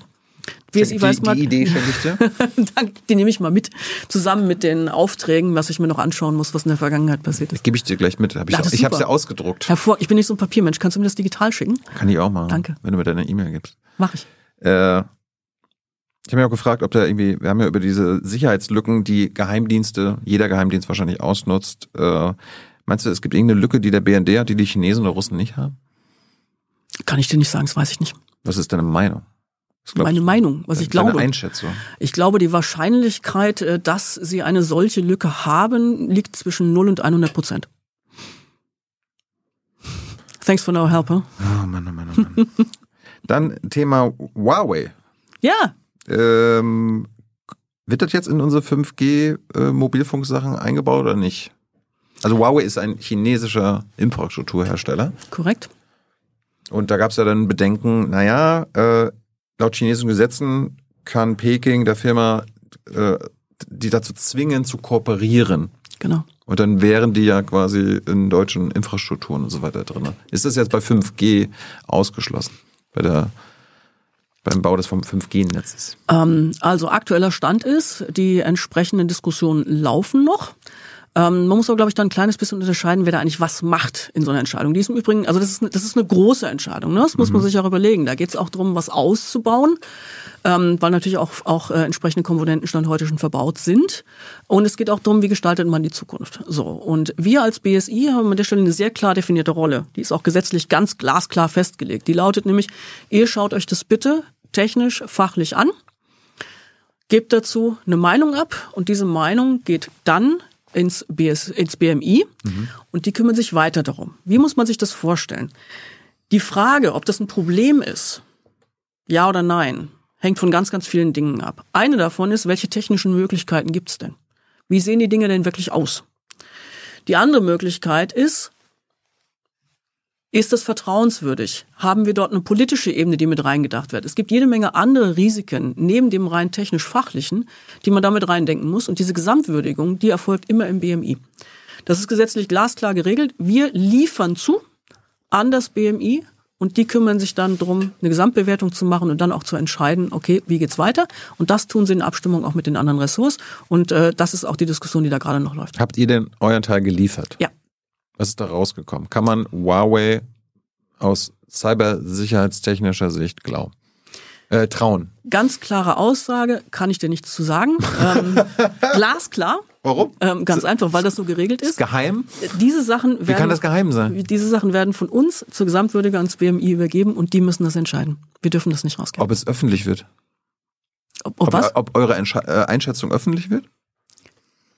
Die Frage habe ich nicht verstanden. Sag nochmal. Na, ihr habt ja offenbar das geliefert, mhm. äh, also eure Einschätzung, ob Huawei zu trauen ist oder nicht. Nein, wir haben eine Einschätzung dazu geliefert, was dort an Komponenten wie verbaut ist. Ganz andere Baustelle. Ob die zu trauen ist oder nicht, ist etwas, das muss die Politik entscheiden. Aber ich frage dich ja, ja, aber das ist nicht, ist nicht an mir, das zu entscheiden. Nee, du sollst es nicht entscheiden. Ich will, möchte deine Einschätzung. Meine Einschätzung dazu ist an der Stelle komplett irrelevant. Nein, ich frage, nee, interessiert mich ja jetzt. Ja, du weißt ja, du kannst nicht grundsätzlich äh, in der Position immer trennen zwischen Privatperson und mhm. Amt. Das funktioniert nicht. Und ähm, im Amt muss ich dir ganz klar sagen, dürfen wir dazu gar nichts sagen. Wir haben das ordnungsgemäß abgegeben ans BMI für die Gesamtwürdigung und die kümmern sich um die Entscheidung. Das habe ich ja gesagt laut chinesischen Gesetzen kann Peking Huawei zur Kooperation zwingen. Also ja. so, so nur kann die chinesische Diktatur sagen, ey Huawei, macht mhm. das jetzt hier mal. Ja. Aber, jetzt bin ich ein technischer Laie, für irgendwas machen, müsste ja irgendwo ein Hintertürchen, zum Beispiel bei einer Hardware oder so weiter, eingebaut sein. Und wenn es keine Hintertüren einer Hardware von Huawei gibt, dann kann ja auch Peking machen, was sie will dann kann darauf ja irgendwie jetzt nicht äh, zu, äh, zugegriffen werden, oder? Das ist prinzipiell in dieser vereinfachten Form erstmal komplett richtig, ja. Könnten wir oder könntet ihr dann nicht einfach checken, äh, Huawei, äh, ihr wollt ja uns hier bei 5G Mobilfunknetzausbau helfen, ihr wollt, dass eure Komponenten eingebaut werden, äh, lasst uns bitte überprüfen, ob es ein Hintertürchen gibt. Genau, wenn wir nur über Hintertürchen sprechen würden, wäre das alles total easy. Wir sprechen aber über ganz, ganz viele andere Dinge. Wir sprechen über Steuerungsmöglichkeiten und die Frage, ob und wie man die gegebenenfalls auch für andere Zwecke einsetzen kann. Mhm. Also diese Hintertür, ne, wo hinten schön draufgeschrieben ist, Hintertür, ja, die ist, ist halt auch... Ne, vereinfacht gesprochen. Ja, na klar. Aber wir reden hier von auch einer hochkomplexen Technologie. Und äh, da ist insofern nicht so leicht zu sagen, übrigens, da ist jetzt diese Hintertür mit dem und dem, mit dem und dem Kennzeichen. Ähm, wir reden von was durchaus Komplexem. Wir reden von etwas, was auch von anderen Herstellern durchaus komplex ist. Das ist in allen Bereichen so. Das heißt, wir haben durchaus eine sehr, sehr schwierige äh, Situation, um uns das auch entsprechend anzuschauen und auch technisch zu beurteilen. Deswegen hat es einen Moment gedauert. Checken wir eigentlich nur, ob äh, quasi solche chinesischen Hersteller problematisch sind oder auch vielleicht amerikanische? Ne? Wir waren ja vorhin schon bei NSA und Genau, wir sprechen. Bei, bei, bei 5G ist, es gibt, glaube ich, meines Wissens keine amerikanischen Hersteller, die da relevant sind, aber es gibt ja wahrscheinlich andere kritische Infrastruktur, wo amerikanische oder chinesische auch dabei sind. Also ich kann dir definitiv sagen, dass wir uns auch äh, äh verschiedene Infrastrukturen in anderen Bereichen nicht notwendig 5G auch anschauen und das auch von anderen Herstellern. Cloud ist da so ein schönes Thema. Natürlich gucken wir da auch rein, gucken wir da tiefer rein. Äh, Mobilgeräte, Betriebssysteme. Mhm. Also wir gucken definitiv auch in jede Menge andere Sektoren rein und gucken, was da los ist. Äh, und das sind definitiv nicht auf Chinesen beschränkt. Ich hatte jetzt, weil wir gerade bei der Deutschen Bahn vorhin sind, die haben ja äh, den Bau des neuen IT-Netzwerkes äh, eine Ausschreibung gemacht oder T-Systems also Deutsche Telekom, Telekom-Tochter Business Solutions, mhm. den Auftrag gewonnen. Mhm. Und rate mal, welche Komponenten dort verbaut werden mhm. sollen. Huawei. Mhm. Jetzt bist du ja bei der Deutschen Bahn gewesen und IT. Findest du das eine gute Idee? Ähm, wir haben noch ein anderes Thema, was da auch wieder mit reingedacht werden muss. Die Welt ist blöderweise echt immer nicht nur so schwarz-weiß, sie ist blöderweise echt grau. Wir haben auch sowas wie Vergaberichtlinien. Ne? Und äh, wenn du Vergaberichtlinien hast, die es dir nicht erlauben, manche Dinge vielleicht auch einfach auszuschließen, dann kommst du unter Umständen noch mit Ergebnissen raus, die du vielleicht vorher so nicht abgesehen hast oder so auch gar nicht wolltest. Ist denn Huawei in anderen Teilen der deutschen Infrastruktur noch mit drinne? so Festnetzverbindungen stellen und so weiter? Ich kann dir nicht sagen, wo sie überall mit drin sind, aber es ist definitiv äh, verschiedenste Stellen, wo auch chinesische Technologie verbaut ist, na klar. Also guck dir deine Geräte an, auch da ist überall ein Stück weit ähm, chinesische Hardware drin, klar. Was mit den Russen? Stecken die irgendwo in Infrastruktur drin? Ähm, boah, ich wüsste jetzt im Moment nicht, dass wir irgendwo großartig, äh, großflächig Techno russische Technologie verbaut haben. Hm. Aber vielleicht gibt es auch noch Bereiche, die ich nicht kenne. Das ist durchaus möglich. Und amerikanische? Amerikanische Technologie? Ja. Ja, sicher, haben wir die irgendwo verbaut, klar. Ist die sicher? Ich möchte ja auch nicht, dass also irgendein Geheimdienst, äh, ob nur eine französisch, britisch, chinesisch, mir egal. Gucken wir noch mal ganz kurz auf, was sind denn eigentlich gerade unsere größten Probleme? Also unser größtes Problem, wir hatten es vorhin, wir sind eingestiegen mit äh, einer gigantischen Zahl. Ähm, Ransomware-Angriffe, haben wir gesagt, sind im Moment ein ganz, ganz massives Problem da muss ich gar nicht so sehr gucken, äh, äh, wer jetzt das Ding hergestellt hat. Ich muss vor allen Dingen mal drauf gucken, welche Schwachstellen gibt's da gerade. Und da gibt's natürlich dann auch amerikanische Hersteller, die auch Schwachstellen mitbringen. Übrigens auch europäische Hersteller, die Schwachstellen mitbringen. Und es geht darum, dass wir die als allererstes jetzt mal beseitigen, mhm. damit unser größtes Problem mal aufhört zu existieren oder zumindest mal kleiner wird. Zum Schluss, äh, wir haben ja hier äh, Virenschutzprogramme auch bei uns laufen. Mhm. Äh, ich bin, wir, wir benutzen Kaspersky. Mhm. Sage ich jetzt einfach. Äh, wir benutzen Kaspersky, ist ein Problem. Kaspersky ist ein russisches Virenschutzprogramm oder ein, ein, ein, ein russisches Unternehmen. Da haben wir vor einiger Zeit auch mal was zugesagt als BSI. Das ist auch ganz sauber durch die Presse gegangen. Das kennst du vermutlich. Wenn du immer noch Kaspersky verwendest, ist das deine Entscheidung. Aber ist das ein Problem? Ist das ein Problem, dass du Kaspersky verwendest? Ja. Per se erstmal nicht. Ist es eins für dich? Ja, ich, äh, ich gucke ja immer, was, was ihr gemacht habt. Also nach dem äh, russischen Angriffskrieg äh, habt ihr mitgeteilt, also März 2022, ich zitiere mal, ein russischer IT-Informationstechnikhersteller äh, kann selbst offensive Operationen durchführen, gegen seinen Willen gezwungen werden, Zielsysteme anzugreifen oder selbst als Opfer einer Cyberoperation ohne seine Kenntnis ausspioniert oder als Werkzeug für Angriffe gegen seine eigenen Kunden missbraucht zu werden. Das war eure Warnung. Mhm. Kaspersky hat ja dann gesagt, ihr spinnt doch wohl. Mhm. Also wie funktioniert so ein Virenscanner? Also ein Virenscanner ist etwas, was relativ tief im System sitzt. Und ob das jetzt der von, von, von, von Microsoft ist, der quasi mit dem Betriebssystem kommt, oder ob es der ist, den du eben halt äh, da jetzt noch zusätzlich drauf spielst, wie eben halt ein Kaspersky mhm. oder einer aus UK, es gibt verschiedene. Ähm, wenn du das aufsetzt, dann gibst du diesem, diesem Dienst relativ viel Rechte auf deinem Rechner. Mhm. Und dann willst du dir sicher sein, dass das ein vertrauenswürdiger Dienst ist. Weil ganz regulär werden da auch Daten analysiert, da wird relativ tief reingeschaut, da wird eine relativ große Kontrolle auch über dein Betriebssystem im Zweifelsfall dadurch ausgeübt mhm. oder kann dadurch ausgeübt werden. So, und jetzt äh, haben wir an der Stelle gesagt gehabt, ähm, die Warnung haben wir ausgesprochen, so genau wie du sie jetzt gerade vorgelesen hast. Und haben gesagt, hier, seid euch bewusst, Deswegen haben wir diese Warnung gebracht, weil da eben halt solche Möglichkeiten auch existieren und eben halt im Hintergrund ähm, auch entsprechend die Lage ist, wie sie ist. Im Rahmen des russischen Angriffskrieges auch sehr klar geworden. Ja. Und jetzt musst du dir am Ende des Tages überlegen, ob du bereit bist, dieses Risiko für dich als Privatperson an der Stelle auch noch so einzugehen. Also du hast ja von dir gesprochen, ne? Deswegen jetzt also auch adressiere ich naja, genau aber, dich. Aber das Ding ist, da ist ein Unterschied zwischen, also die russische Regierung kann Kaspersky theoretisch zwingen, irgendwelche Operationen durchzuführen und der Tatsache oder einer Tatsache, dass es schon mal passiert ist oder dass es dafür äh, tatsächliche Hinweise gibt oder Indizien. Dass es passiert ist, meinst du? Ja, oder, oder ja genau, oder dass es möglich ist. Mhm. Technisch, also, technisch möglich, möglich ist. ist es, möglich ist es sehr sicher. Einfach deshalb, weil so eine, so eine, so eine, so ein, so ein Virenscanner wirklich tief im System sitzt. Aber ihr habt bisher, habt ihr bisher Indizien gesammelt, dass das schon mal passiert ist? Ich kann dir nicht genau sagen, wie diese, ähm, ähm, wie diese Untersuchung damals verlaufen ist. Was ich dir sagen kann, ist, wir haben da relativ tief reingeschaut, haben gesehen, dass diese mhm. Möglichkeiten da sind, was jetzt auch erstmal nicht weiter überraschend ist. Mhm. Und uns ist schon auch, und da, es gibt auch immer eine Verbindung zu einem Backend und damit gibt es auch die Eingriffsmöglichkeiten der dortige der dortigen Regierung. Aber müsstet ihr so eine Warnung denn nicht auch äh, parallel zu Huawei ausstellen? Weil wir haben ja gerade darüber geredet. Das geht im Moment in die Gesamtwürdigung von, äh, von den Kollegen im BMI. Ja, aber das habt ihr, habt ihr. Das BMI hat das ja nicht ausgestellt zu Kaspersky, sondern ihr. Warum macht ihr das bei Huawei denn auch nicht, wenn nach der gleichen Logik auch die chinesische Regierung dort ich kann dir den, den genauen Hergang nicht mehr erzählen, weil ich da einfach nicht dabei war. Äh, was ich dir sagen aber, kann. Aber du ist, verstehst die Logik. Ich verstehe die Logik. Und was ich dir sagen kann, ich war am Ende jetzt zumindest äh, dieses Prozesses im Sommer diesen Jahres ähm, bei der Geschichte mit BMI auch mit dabei, als wir quasi übergeben hatten und oder übergeben haben. Und äh, dort passiert im Moment auch die Diskussion.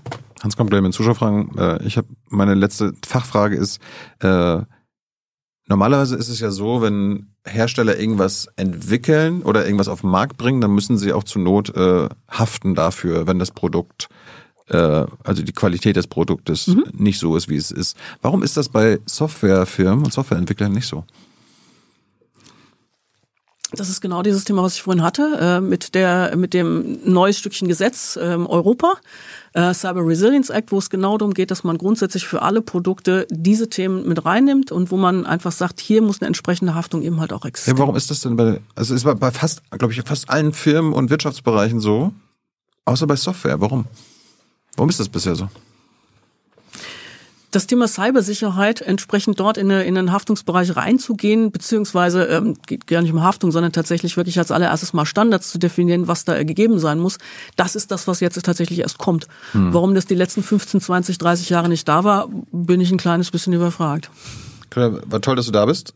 Komm gerne nochmal wieder. Mach ich. Wenn du vielleicht ein bisschen länger im Amt bist, dann können wir vielleicht mal ein bisschen Resümee auch schon mal ziehen. Du meinst, wenn ich mich dann sozusagen auch ohne Entschuldigung um Kopf und Kragen rege? Ja, okay, machen wir. Ähm, ich war, wie gesagt, äh, vor ein paar Wochen beim Chaos Communication Congress, da war, mhm. habe ich dich nicht gesehen. Warum nicht? Also Kelber war da, du mhm. nicht? Wurdest nicht eingeladen? Nee, ich war nicht da. Äh, keine Ahnung, ich kann dir gar nicht sagen, was, was ich zu dem Zeitpunkt. Nee, das war, das, das war tatsächlich äh, zwischen den Jahren, ja? Ja. Ja. Nee, also was ich noch gemacht habe, habe eine Grußbotschaft noch geschickt, äh, weil ich es eigentlich ganz cool finde, dass es den Kongress gibt und dass die da an der Stelle auch so unterwegs sind. Ähm, aber ich habe tatsächlich mal Urlaub gemacht und ich brauchte den auch. Können die dich nächstes Jahr vielleicht mal einladen? Ja, sehr gerne. Freue ich mich drauf. Und äh, ich soll fragen, ob dein Lieblingspodcast Logbuch Netzpolitik ist. Ähm, ich höre tatsächlich kaum Podcasts. Was? Tut mir leid, ja, ganz ehrlich. Lies, liest du netzpolitik.org? Ich lese ganz, ganz, ganz nicht. viel. Äh, ich lese an vielen, gibt diverse Zeitschriften, ich lese, auch äh, Fachzeitschriften, aber ich lese mir auch einfach mal gerne ein gutes Buch, was nichts mit meinem Job zu tun hat. Ja, aber so äh, Fachseiten, wo, wo informierst du dich da? Heise, unter anderem, Netzpolitik. Unter anderem auch. Okay. Aber nicht von 2014. Claudia, vielen Dank für deine Zeit. Gerne. Ich übergebe an Hans Danke mit für die den Publikumsfragen. Ich bin gespannt, was da jetzt kommt noch. Schauen wir mal. Danke dir. Oh, du bringst schon ein Kistchen mit für ja, die Fragen? Ja, natürlich. Okay. Ist, äh ja, da bin ich gespannt. Mhm. Im Publikum war eine erhebliche Bandbreite von, ähm, nach meinem Eindruck, hoher Expertise ähm, und genauso hoher wenn man so will, Naivität. Ich gehöre ich zur letzten, ich bin gehöre zur letzten Fraktion, sozusagen ein älterer ähm, Digital Idiot, würde ich mal sagen. Ähm, aber es gab eine Empfehlung zum Thema äh, Autos kann man hacken. Darüber ja. hattet ihr ja gesprochen. Ja, ja. Da schrieb jemand Empfehlung. Holt euch einen Oldtimer, die kann man nicht hacken. Sehr schön. Ist ja was dran. Kann man daraus etwas lernen? Äh, wenn man das ernst nimmt, sagt, kann man sich äh, auch Kommunikationstechnologie ähm, anschaffen, die im Grunde einfach durch ihre alte Struktur relativ einbruchsicher ist. Geht das oder geht das nicht?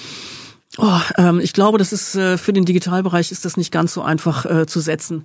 Ähm, Außerdem muss man sich auch immer ein Stück weit überlegen, jede noch so gute Technologie, die ganz, ganz viel Nutzen bringt, kann im Zweifelsfall eben halt auch Dinge mit sich bringen, die gegen einen verwendet werden. Oder mal ganz platt gesagt, mit einem Eimer Wasser kannst du eine Pflanze gießen, du kannst aber auch jemanden drin ertränken. Also sprich, wir müssen schon gucken, was wollen wir eigentlich erreichen mit den Mitteln, die wir haben. Ein Oldtimer ist bestimmt eine ganz, ganz tolle Sache. Wenn ich damit aber elektrisch fahren will, wird es halt nicht funktionieren. Das heißt, wir müssen schon auch gucken, welchen Level brauchen wir. Dann äh, Fragen, die zum Teil jetzt während des Chats, während des Livestreams gekommen sind. Einige sind vorab schon äh, über das Junge Naiv Forum reingekommen. Eine davon lautet, ist die von der EU geplante flächendeckende Chatkontrolle tatsächlich das mildeste noch geeignete Mittel, um auf digitaler Ebene der Verbreitung von Kinderpornografie entgegenzutreten? Oh, das ist eine Frage, die müssen, glaube ich, meine Kollegen beantworten. Aber was ich definitiv sagen kann, ist, äh, wir sind überhaupt nicht dafür, ähm, eine Ende-zu-Ende-Verschlüsselung an der Stelle aufzubrechen, weil das aus unserer Sicht immer ein Sicherheitsrisiko ist. Und äh, wir plädieren stark dafür, eine entsprechende Verschlüsselung auch zu haben. Ähm, und äh, ob das dann das richtige Mittel dafür ist, ich glaube, die Diskussion muss ich den Kollegen aus den Polizeien und den Innenministerium überlassen. Das ist nicht, nicht, nicht der Teil, wo ich was Intelligentes zu sagen kann. Was ich sagen kann, ist, man braucht eine saubere Ende-zu-Ende-Verschlüsselung für die Kommunikation und die wollen wir auch nicht aufbrechen und die wollen wir auch nicht schwächen, weil das ist an sich auch immer ein Sicherheitsrisiko. Die Frage war auch gestellt worden, du hast sie beantwortet, ob du Ende-zu-Ende-Verschlüsselung tatsächlich äh, für sicher und notwendig hältst. Ich halte die ja? eindeutig ja, wo immer das möglich und gewollt ist. Äh, ich halte das tatsächlich für sehr sinnvoll, Kommunikation so weit wie irgendwie möglich miteinander grundsätzlich zu verschlüsseln. Nächste Frage. Warum unterscheidest du zwischen Datenschutz und Cybersicherheit? Das hast du zu Beginn des Gesprächs gemacht. Hintergrund dieser Frage ist, gemäß der Grundkonzeption der Cybersicherheit ist doch eigentlich der Schutz der Daten das Ziel. Ja, aber äh, nehmen wir nehmen, genau das TikTok-Beispiel von vorhin oder es gibt auch diverse andere Apps, die das genauso machen übrigens. Ne? Das ist nicht nur TikTok. Ähm, wenn ich als Nutzer eingewilligt habe, dass die App meine Daten sehen kann und abziehen kann und mittracken kann, dann ist das eine Datenschutzthematik. Ähm, sicherheitstechnisch wird es dann interessant, wenn sie das quasi ohne mein Wissen oder gegen meine Einwilligung tut. Und das ist was anderes. Ah ja, das, äh, das heißt, äh, die Sicherheitsproblematik hat etwas damit zu tun, mit dem Wissen um das, was geschieht, nicht mit der ähm, äh, oder das Wissen ist eine andere Ebene als die technische Sicherheit. Ist das der Unterschied? Auch, ja. Und was noch? Also das war jetzt das Beispiel, mit dem mhm. ich das, glaube ich, mal ein kleines bisschen verdeutlichen konnte. Es geht um, zu Daten zu schützen, die nicht in andere Hände gelangen sollten. Wenn ich gesagt habe, die dürfen dahin, dann brauche ich sie nicht mehr schützen. Wie hoch ist, äh, sagen wir mal, die Schnittmenge der Arbeit und der Aufgaben zwischen dir äh, und Ulrich Kälber? Also wir haben da jede Menge gemeinsame Themen. Wir haben da ganz viele Schnittmengen, ähm, wo es tatsächlich darum geht, ähm, dafür zu sorgen, dass Daten nicht in die falschen Hände geraten. Ähm, und da haben wir an vielen Stellen enge Abstimmungen. Wir arbeiten da sehr eng zusammen. Vor allen Dingen immer dann, wenn sozusagen Datenschutz auch darin besteht, dass diejenigen, die die Daten verarbeiten, das auch ordentlich und ähm, sicherstellen müssen. Und dann sind wir nämlich in der Beschneidung mit, dem, mit der Datensicherheit. Äh, noch ein konkretes Beispiel.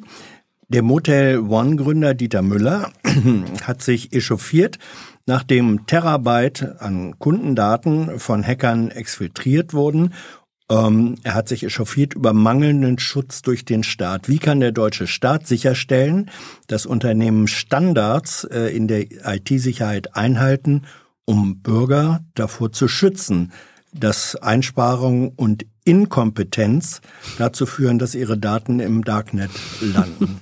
Ist eine komplexe Frage, ja. aber ich glaube, den der Kern ist deutlich. Ja, ja, auf jeden Fall. Ähm, und es ist auch eine wichtige Frage, ne? Also wie, mhm. wie können wir das, wie können wir das sicherstellen? Also der eine Punkt, der da jetzt gerade passiert, ich hatte es vorhin schon gesagt, ja. ist ein Stück weit die EU-Gesetzgebung, ähm, äh, diese NIS-2-Gesetzgebung, wo es darum geht, insgesamt den Level auch für die, für die Firmen zu erhöhen. Jetzt muss man sich natürlich auch klar machen, äh, dieses Gesetz gibt es ja nicht, weil wir nicht genug zu tun hätten, deswegen dauernd irgendwie Gesetze schreiben müssten in der EU, sondern es gibt es, weil wir ein Problem haben, weil es eben halt nicht von selbst passiert ist. Das heißt, hier versucht man jetzt über den regulatorischen Weg, ein Stück weit dafür zu sorgen, dass es jetzt auch passiert. Wir als BSI haben darin zwei Aufgaben. Zum einen denen zu helfen, das zu tun. Und zum anderen tatsächlich auch zu schauen, ob es denn auch wirklich passiert und mhm. gegebenenfalls auch nochmal nachzuhelfen. Ja, das hatte ich mir auch notiert, mhm. nochmal äh, drüber zu sprechen. Was ist eigentlich NIS 2, diese europäische mhm. Richtlinie? Die ist äh, vor ziemlich genau einem Jahr in Kraft getreten und muss, glaube ich, bis Oktober dieses Korrekt. Jahres in nationales Recht umgesetzt werden. So, und ich glaube, es sind insgesamt 18 Bereiche, 18 relevante Bereiche, ähm, in denen höhere Sicherheitsstandards von den Firmen, die da tätig sind, eingehalten werden müssen. Welches sind diese höheren Standards im Vergleich zur bisherigen Situation? Also der eine Punkt ist zunächst mal, es sind mehr Firmen, mhm. es sind deutlich mehr. Also mit der NIS 2 hat es hat sich nochmal deutlich verbreitet. Also wir rechnen im Moment mit irgendwie knapp 30.000, 29.000 irgendwas ähm, Unternehmen und Institutionen in Deutschland, die da betroffen sein werden. Das ist viel, das ist wirklich viel. Ähm, und zum anderen jetzt, also das für die Breite und jetzt für die, für die Qualität dessen, was dort passieren muss. Es werden Anforderungen daran gestellt, was diese Firmen tatsächlich wirklich leisten können müssen. Also sie müssen im Prinzip ein entsprechendes ähm, Informationssicherheitsmanagement aufsetzen. Ähm, sie müssen sich darum kümmern, dass äh, Menschen dafür abgestellt sind, die das auch tun. Ähm, es gibt gewisse Haftungsthematiken, die dann eine Rolle spielen. Ähm, und es gibt auch ganz praktische Themen, die dann erfüllt sein müssen, die wirklich damit zu tun haben, was in den Unternehmen selber umgesetzt sein muss an, an Tools und ähnlichem. Und ähm, diese Zertifizierungen müssen, glaube ich, das erste Mal glaub, so in etwa drei Jahren äh, vorgelegt werden. Und ihr, das BSI, ihr seid die Behörde, die das zertifiziert, die das beurteilt. Also ihr seid so eine Art Sicherheitstüv dann. Äh, geht das mit dem Personal und der finanziellen Ausstattung, die ihr habt, oder braucht ihr dafür mehr? Ähm, ich fange mal vorne an. Da geht es nicht um eine Zertifizierung, sondern da geht es darum, dass die Firmen quasi sich um ihre IT-Sicherheit kümmern und die Nachweise, die daraus entstehen. Das meinte ich damit, ja. Genau, diese mhm. Nachweise, die müssen die an uns geben. Das mhm. müssen sie dann nach dieser Frist tun, genau wie du gerade gesagt hast. Und wir gucken, ob sie das getan haben. Das ist eigentlich der Mechanismus und ob das ordnungsgemäß gelaufen ist. So, und äh, wir sind selber jetzt nicht der TÜV, wir prüfen das nicht. Mhm. Ein TÜV könnte oder verschiedene Organisationen, die das können, die dann wiederum aber auch entsprechend dafür ausgestattet sein müssen, die können dann das tatsächlich wirklich prüfen. Und wir schauen uns dann an, was dabei rausgekommen ist. Also wir selber prüfen das nicht in der Form oder zumindest nur in Ausnahmefällen. Das, wir machen das auch mal, aber das machen wir nicht flächendeckend. Das wäre auch echt äh, zu viel für 29.000 Firmen. Das schaffen wir natürlich auf gar keinen Fall. So, und die Frage war jetzt, können wir das ja. in der Form so? Wir haben dafür Stand heute noch nicht die Haushaltsmittel und die Stellen, um das wirklich effektiv und effektiv wirklich flächendeckend zu tun. Wir müssen stark priorisieren, was wir da tatsächlich tun und schaffen können. Wir haben, wir sind von der Haushaltslage genauso betroffen wie viele andere auch. Ähm, und wir müssen an der Stelle jetzt äh, zusehen, dass wir trotzdem schaffen, entsprechende Wirkung zu erzielen.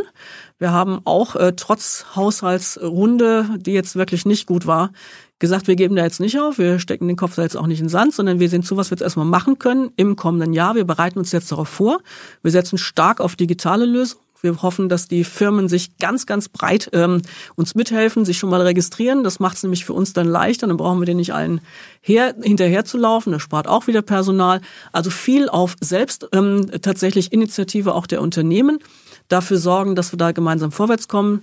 Nachweise automatisiert hochladen, dann automatisiert auch auswerten, sodass wir mit einem großen Digitalisierungsanteil hoffentlich auch einen Teil der Personalengpässe überbrücken können.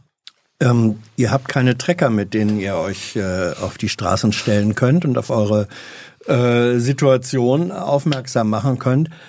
Worin besteht der Optimismus, dass äh, dieser Finanzminister, ähm, der sagen wir mal, einen Igel in der Tasche hat, strukturell, dass der sagt, ja doch, äh, die Kohle muss ich rausrücken? Also ich habe gar nichts von Optimismus gesagt. Äh, ah. Was ich aber tatsächlich sagen kann, ist, ähm, ich habe eine grundsätzliche Einstellung zu ganz vielen Themen, die da lautet, wir gucken jetzt als erstes mal, was wir beisteuern können. Was können wir jetzt tun? Wird es auf Dauer ohne Haushaltsmittel gehen? Nein, wird es nicht. Und wir werden das auch sehr klar machen. Wir haben das auch jetzt schon sehr klar gemacht. Und wir werden es weiterhin sehr klar und sehr laut machen. Ähm, auch ohne Tracker übrigens. Ähm, wir werden aber die Zwischenzeit definitiv. Tracking. So viel dazu. Schönes ja. Wortspiel. Ähm, wir werden das aber in der Zwischenzeit vor allen Dingen erstmal ähm, mit den Dingen tun, die wir jetzt schon tun können, um das ganze Thema nach vorne zu bringen. Weil immer nur meckern gilt nicht. Wir müssen auch tatsächlich was tun. Und das, was wir tun können, tun wir jetzt schon mal ist der zuständige Minister, ein Parteifreund äh, des Finanzministers, ähm, ein echter Bündnispartner bei Fragen von digitaler Sicherheit? Sie meinen? Äh, ich meine Volker Wissing. Okay. Ähm, ich denke, Darfst mich auch ruhig duzen. Achso, Entschuldigung, ja, ja, ja. jetzt bin ich Alles voll aus der, aus der Rolle gefallen. Tut mir total leid. Ich bin normal der totale Duzer. Ja. Ich habe das auch in der ganzen, im ganzen BSI sozusagen mhm. eingeführt. Es gibt nur wenige, die sagen, sie möchten das nicht unbedingt, was auch völlig okay ist. Ich bin eigentlich ein totaler Duzer. Verzeih. Dann bleiben wir jetzt dabei. Gut, Alles wir bleiben gut. dabei. Mhm. Ähm, so, was war die Frage? Wissing. Die Frage, ob Wissing äh, sozusagen äh, ein geeigneter und sehr aktiver, proaktiver Bündnispartner äh, bei euren Themen ist. Wir geben ihm die Chance, das auch noch ein bisschen mehr zu sein. Ähm, wir werden in den nächsten Tagen wieder mal eine Anfrage einrichten. Mal gucken, ob er die positiv bescheidet. Ah. Ja, vielleicht ähm, gibt ihr uns dann auch einen Eindruck, äh, wie der Bescheid aus eurer Sicht dann ausgefallen ist. Wir werden interessiert. Was ich definitiv sagen kann, ist, dass ganz viele Parteien auch über die ganzen Grenzen und parteipolitischen Grenzen hinweg engagiert sind und auch wirklich versuchen, die Dinge nach vorne zu bringen. Und da gehören auch, gehört auch ja. die FDP dazu, weil du die gerade erwähnt hast, da gehören auch noch viele andere Parteien mit dazu. Ähm, das hat weniger mit parteipolitischen Grenzen zu tun. Ähm, das Engagement ist da durchaus an vielen Stellen auch da. Ist denn auch das Wissen da? Pass auf, ich frage deswegen, ja. weil das war eine der Fragen, die im Forum gestellt wurde, könnt ihr eigentlich etwas äh, dafür oder dagegen tun, dass der Cyberblödsinn, der von vielen Politikern mangels Kenntnis ähm, aber Rededrang verbreitet wird, dass der eingedampft oder äh, qualitativ verbessert wird. Ich glaube, wir müssen grundsätzlich das Thema Technikkompetenz überall nach oben bringen. Äh, das gilt übrigens nicht nur für die Politik, das gilt definitiv auch für die Vorstände, für die Geschäftsführungen. Da muss IT-Kompetenz, Technologiekompetenz rein, damit gute Entscheidungen getroffen werden können. Mhm. Das ist übrigens auch ein Teil unserer kompletten äh, Strategie. Da haben wir sehr klar gesagt, zum Thema Cybernation gehört auch der Teil Technologiekompetenz nutzen und auch in die Entscheidungspositionen rein. Lernt ihr da war auch eine Frage, mhm. äh, zum Beispiel von Nationen, kleineren Gesellschaften wie Estland, ähm, die ja sozusagen im europäischen Bereich so ein bisschen als Vorreiternation gelten. Seid ihr mit denen im Austausch? Kann das, sagen wir mal, in der Hinsicht behäbige Deutschland da was lernen? Also ja, wir sind mit denen im Austausch, ähm, kann ich sagen. Und ich äh, kann das, weil ich es auch live mitbekommen habe, tatsächlich auch nicht nur fürs BSI sagen, sondern auch von vielen anderen. Da ist ein, ist ein in der Politik und in der Regierung, da ist ein reger Austausch. Wir können da was lernen. Wir müssen uns aber auch klar machen, dass die Voraussetzungen in dem Land andere sind als unsere. Ähm, inwiefern? Weil, weil die so spät angefangen haben, weil die keinen Ballast und keine, ich weiß nicht, 100.000 Tonnen Kupferkabel an den Hacken haben oder was ist das? Ich glaube, die Kupferkabel sind gar nicht so sehr das Problem. Nee, aber die haben, also zum einen später Anfang ist definitiv ein Thema. Das äh, hilft an der einen oder anderen Stelle. Ähm, sie haben außerdem nicht die, die, die sehr komplizierten Abstimmungsprozesse, die wir an vielen Stellen mitbringen, in, aus einem föderalen System heraus, aus einer gewachsenen, sehr ausdifferenzierten, auch politischen Landschaft heraus. Ähm, also die haben da schon ein paar vereinfachende Schritte. Sie erlauben sich auch, viele Dinge sehr zentralistisch zu machen. Mhm. Ähm, das erlauben wir uns in Deutschland an, an vielen Stellen nicht. Also IT-zentralistisch. Also so eine Diskussion über eine, eine Bürger-ID oder eine Steuernummer etc. pp. hätten wir da einfach nicht. Ähm, Die würde entschieden und dann würde sie durchgesetzt. Es hätte auch niemand ein Problem damit. Ich glaube, das ist der entscheidende Punkt. Ähm, ja. Das gleiche gilt ja auch für ein Land wie Schweden, wo das über eine über diese diese Bank-ID oder vergessen wie sie genau heißt auch gelöst wird. Ähm, da sind andere, also die, die Vorbehalte äh, und die Zurückhaltung an der Stelle gibt es da nicht. Es gibt da ein anderes, ja, wahrscheinlich muss man das auch so sehen, ein Stück weit ein tieferes mhm. Vertrauen mhm. in den Staat. Oh, ja, von dem ist, glaube ich, in Deutschland im Moment nicht so viel zu spüren. Ähm, andere Frage, welche Sicherheitsgefahren gibt es durch künstliche Intelligenz? Das ist nun so eine Millionen-Dollar-Frage. Ne? Mm, genau. Und es äh, ist auch ganz, ganz schwierig, das jetzt schon in, wirklich abzusehen. Ich glaube, da werden wir noch ganz, ganz viel lernen. Aber es gibt ein paar Themen, gar keine Frage. Ähm, Hauptthemen, Hauptprobleme? Hauptproblem zunächst mal, dass man KI für Zwecke einsetzt ähm, und dort leistungsfähig wird, wo man es eigentlich nicht einsetzen sollte. Ähm, also man kann KI für viele Dinge ähm, positiv verwenden, man kann sie aber auch bös missbrauchen, um zum Beispiel ähm, chemische Stoffe zu bauen, um Waffen zu bauen, etc. pp. Ähm, das sind alles Themen, die sind nicht gut, aber das ist mal wieder zu, zurück bei dem mhm. Schluck Wasser ne, oder dem Eimer Wasser, den kann ich nutzen, um einen Baum zu gießen, ich kann aber auch jemanden darin ertränken. So, und äh, das ist für KI gilt das definitiv auch. Inwiefern ist eigentlich KI, das ist ja eine alte Diskussion, ähm, ähm, ein zutreffender Begriff. Was unterscheidet KI von maschinellem Lernen? auch das ist eine riesengroße Diskussion. Man müsste jetzt quasi anfangen, erstmal zu definieren, was denn jetzt eigentlich KI ist. Ja. Ich glaube, das, was die meisten Menschen im Moment im Kopf haben, ist das, was rund um diese Large Language Models ja. passiert die Experience von ChatGPT, sage ich mal, die ist ähm, quasi, oder jetzt auch den anderen, die danach gezogen sind, ähm, die, die Möglichkeit sozusagen eine natürlichsprachliche Frage zu stellen und auch eine natürlichsprachliche Antwort zu bekommen oder halt auch Aufträge an so ein System zu übergeben und dann kommt da auch was zurück. Sei es, ich mal mir bitte die PowerPoint, filme bitte aus mhm. dem Text eine Tabelle, wie auch immer. Ähm, das sind natürlich Sachen, die jetzt erstmal unglaublich faszinieren. Und, Aber äh, ist das Intelligenz oder ist das nur eine hochentwickelte Form von ähm, Reaktion auf programmierte Inputs.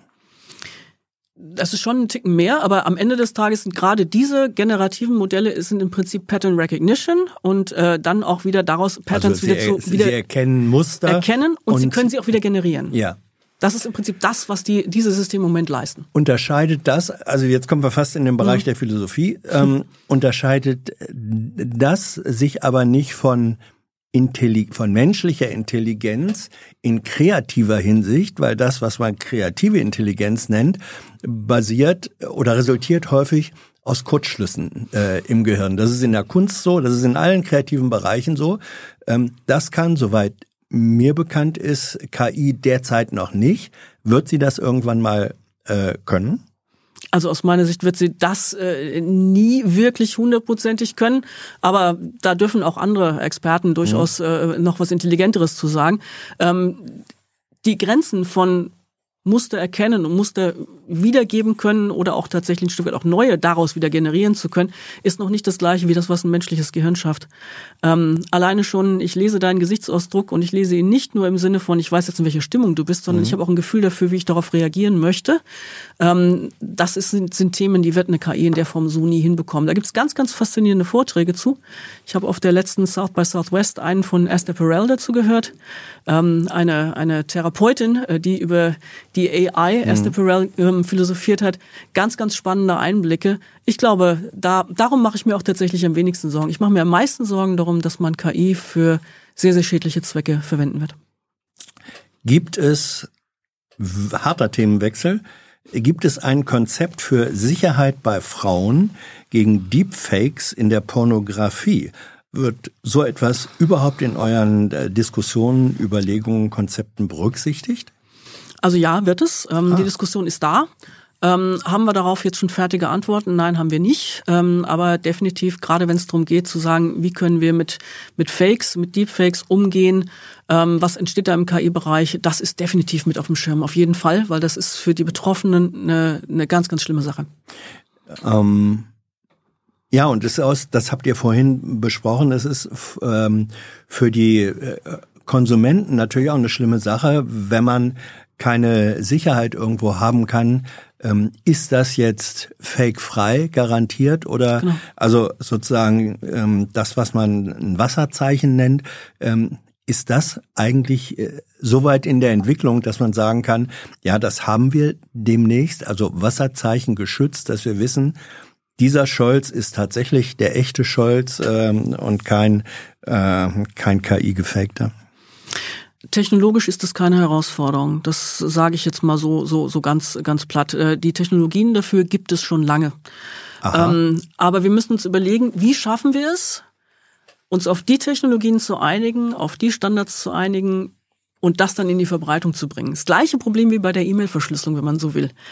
Ähm, wir müssen es schaffen, uns darauf zu einigen, wie wir das kennzeichnen. Da gehört zum einen dazu zu sagen, das hier ist fake und das ist das Kennzeichen dafür. Das kann ich jetzt, keine Ahnung, unten links durch, keine Ahnung, ein lustiges Symbol erkennen.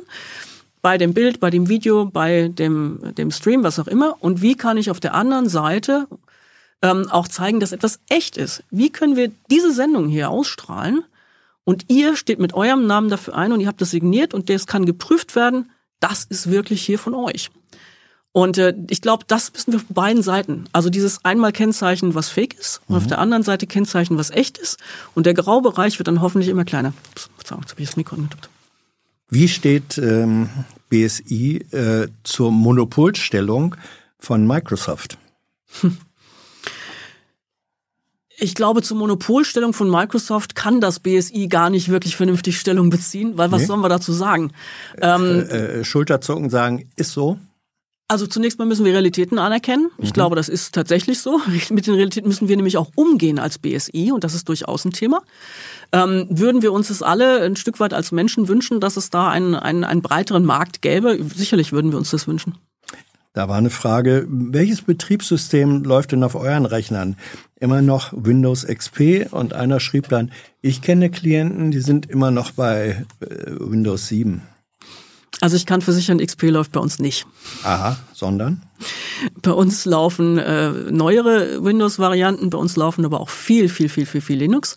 Mhm. Ähm, also wir ah. haben durchaus, äh, wir haben eine deutlich äh, breitere Landschaft. Dann schreibt jemand, der vielleicht Insiderkenntnisse hat. Ähm, Na, mal gucken. IT-Referate der Ministerien kochen gern ihr eigenes Süppchen und blockieren Modernisierungsvorhaben, wie zum Beispiel die Einführung neuer Architekturen.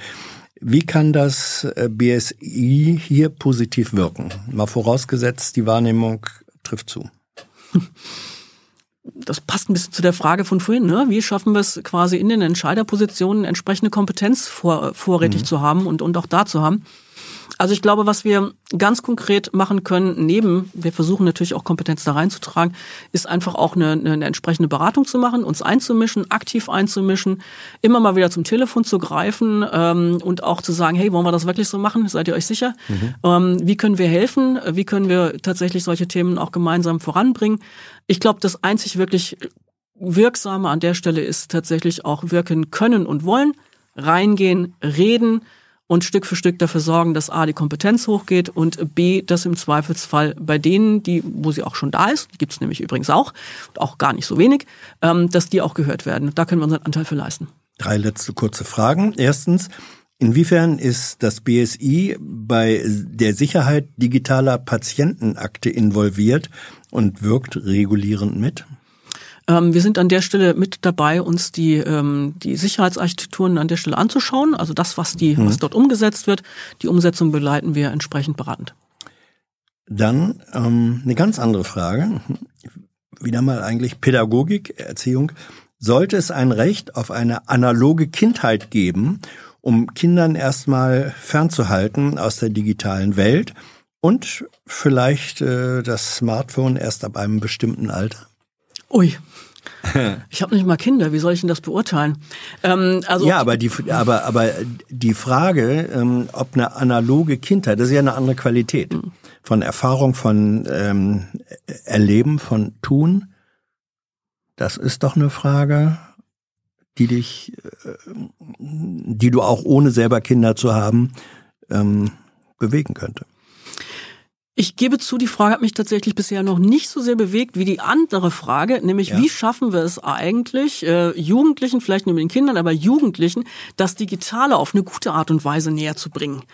Ähm, also ein schönes Beispiel, was ich da mal finde, ist das von der Hacker School, kennt ihr vielleicht? Ja. ja? Ähm, die Kolleginnen und Kollegen dort, was machen die?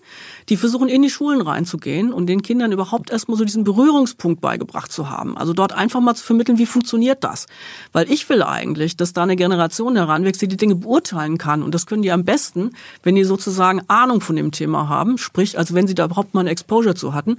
Und da geht es mir nicht darum, dass die auf dem Handy rumdaddeln, sondern mir geht es darum, dass sie die, die Grundthemen verstehen. Also sprich auch mal verstehen, wie, wie, wie tickt so ein Rechner, wie funktioniert so eine Programmierung. Das wäre für mich tatsächlich der Punkt, wo ich dann eher eine Meinung zu hätte als zur analogen Kindheit. Und zwar ist die Meinung, dass das unbedingt sein müsste. Ja. Hört die NSA noch zu? Na was, das wurde mir vorhin schon mal gefragt. Das ist jetzt eine Zuschauerfrage, sag doch einfach. Ja. Auf irgendeine Art und Weise wird sie das bestimmt tun. Also hier zum Beispiel, das hm. schauen die sich ganz bestimmt an. Ja. Den Stream hier. Ja. Mit Sicherheit. Ähm, allerletzte Frage dazu. Wie sieht es mit Straftaten aus? Im Bereich Cyberkriminalität, Verurteilungen, Dunkelziffern und so weiter. Sorry, kannst du da einen sozusagen numerischen Einblick geben? Also wir gehen definitiv von, von, von großen Dunkelziffern aus. Ähm, auch wir im BSI kriegen nicht alles mit, das ist so. Ähm, die Kollegen vom, vom BKA kriegen auch einen gewissen Teil mit. Da gibt es dann eine gewisse Schnittmenge, aber wir gehen alle, ähm, die Kollegen dort genauso wie wir, davon aus, dass wir bei weitem nicht alles sehen. Ähm, ich habe da auch mal Schätzungen von, von 10 Prozent, die wir tatsächlich wirklich sehen, mal gehört. Ob dies jetzt genau so zutrifft, ob es ein paar mehr, ob es ein paar weniger sind. Fakt ist jedenfalls, es wird eine große Dunkelziffer geben. Wir kriegen nicht alles mit, was da draußen passiert, leider. Soll man Cookies akzeptieren, wenn man im Netz unterwegs ist? Oh, bitte tut's nicht, aber es nervt. Ich weiß, weiß genau, was ihr meint und ich wünsche mir, dass es tatsächlich wirklich äh, Akzeptierst du ein analoges oh, Cookie? Oh ja, sehr gerne. Sehr gerne. Dankeschön. Claudia, danke. Herr Karlauer, sei bitte verziehen. Danke. Auf jeden Fall. danke für deine Zeit, deine Auskünfte. Danke für eure Fragen, euer Interesse und eure Unterstützung, ohne die, ihr wisst, dass es dieses Format nicht gäbe. Wer im vergangenen Monat dabei war, jetzt im Abspann. Wir sehen uns bald wieder, hoffe ich. Tschüss. Danke fürs Zuhören. Tschüss.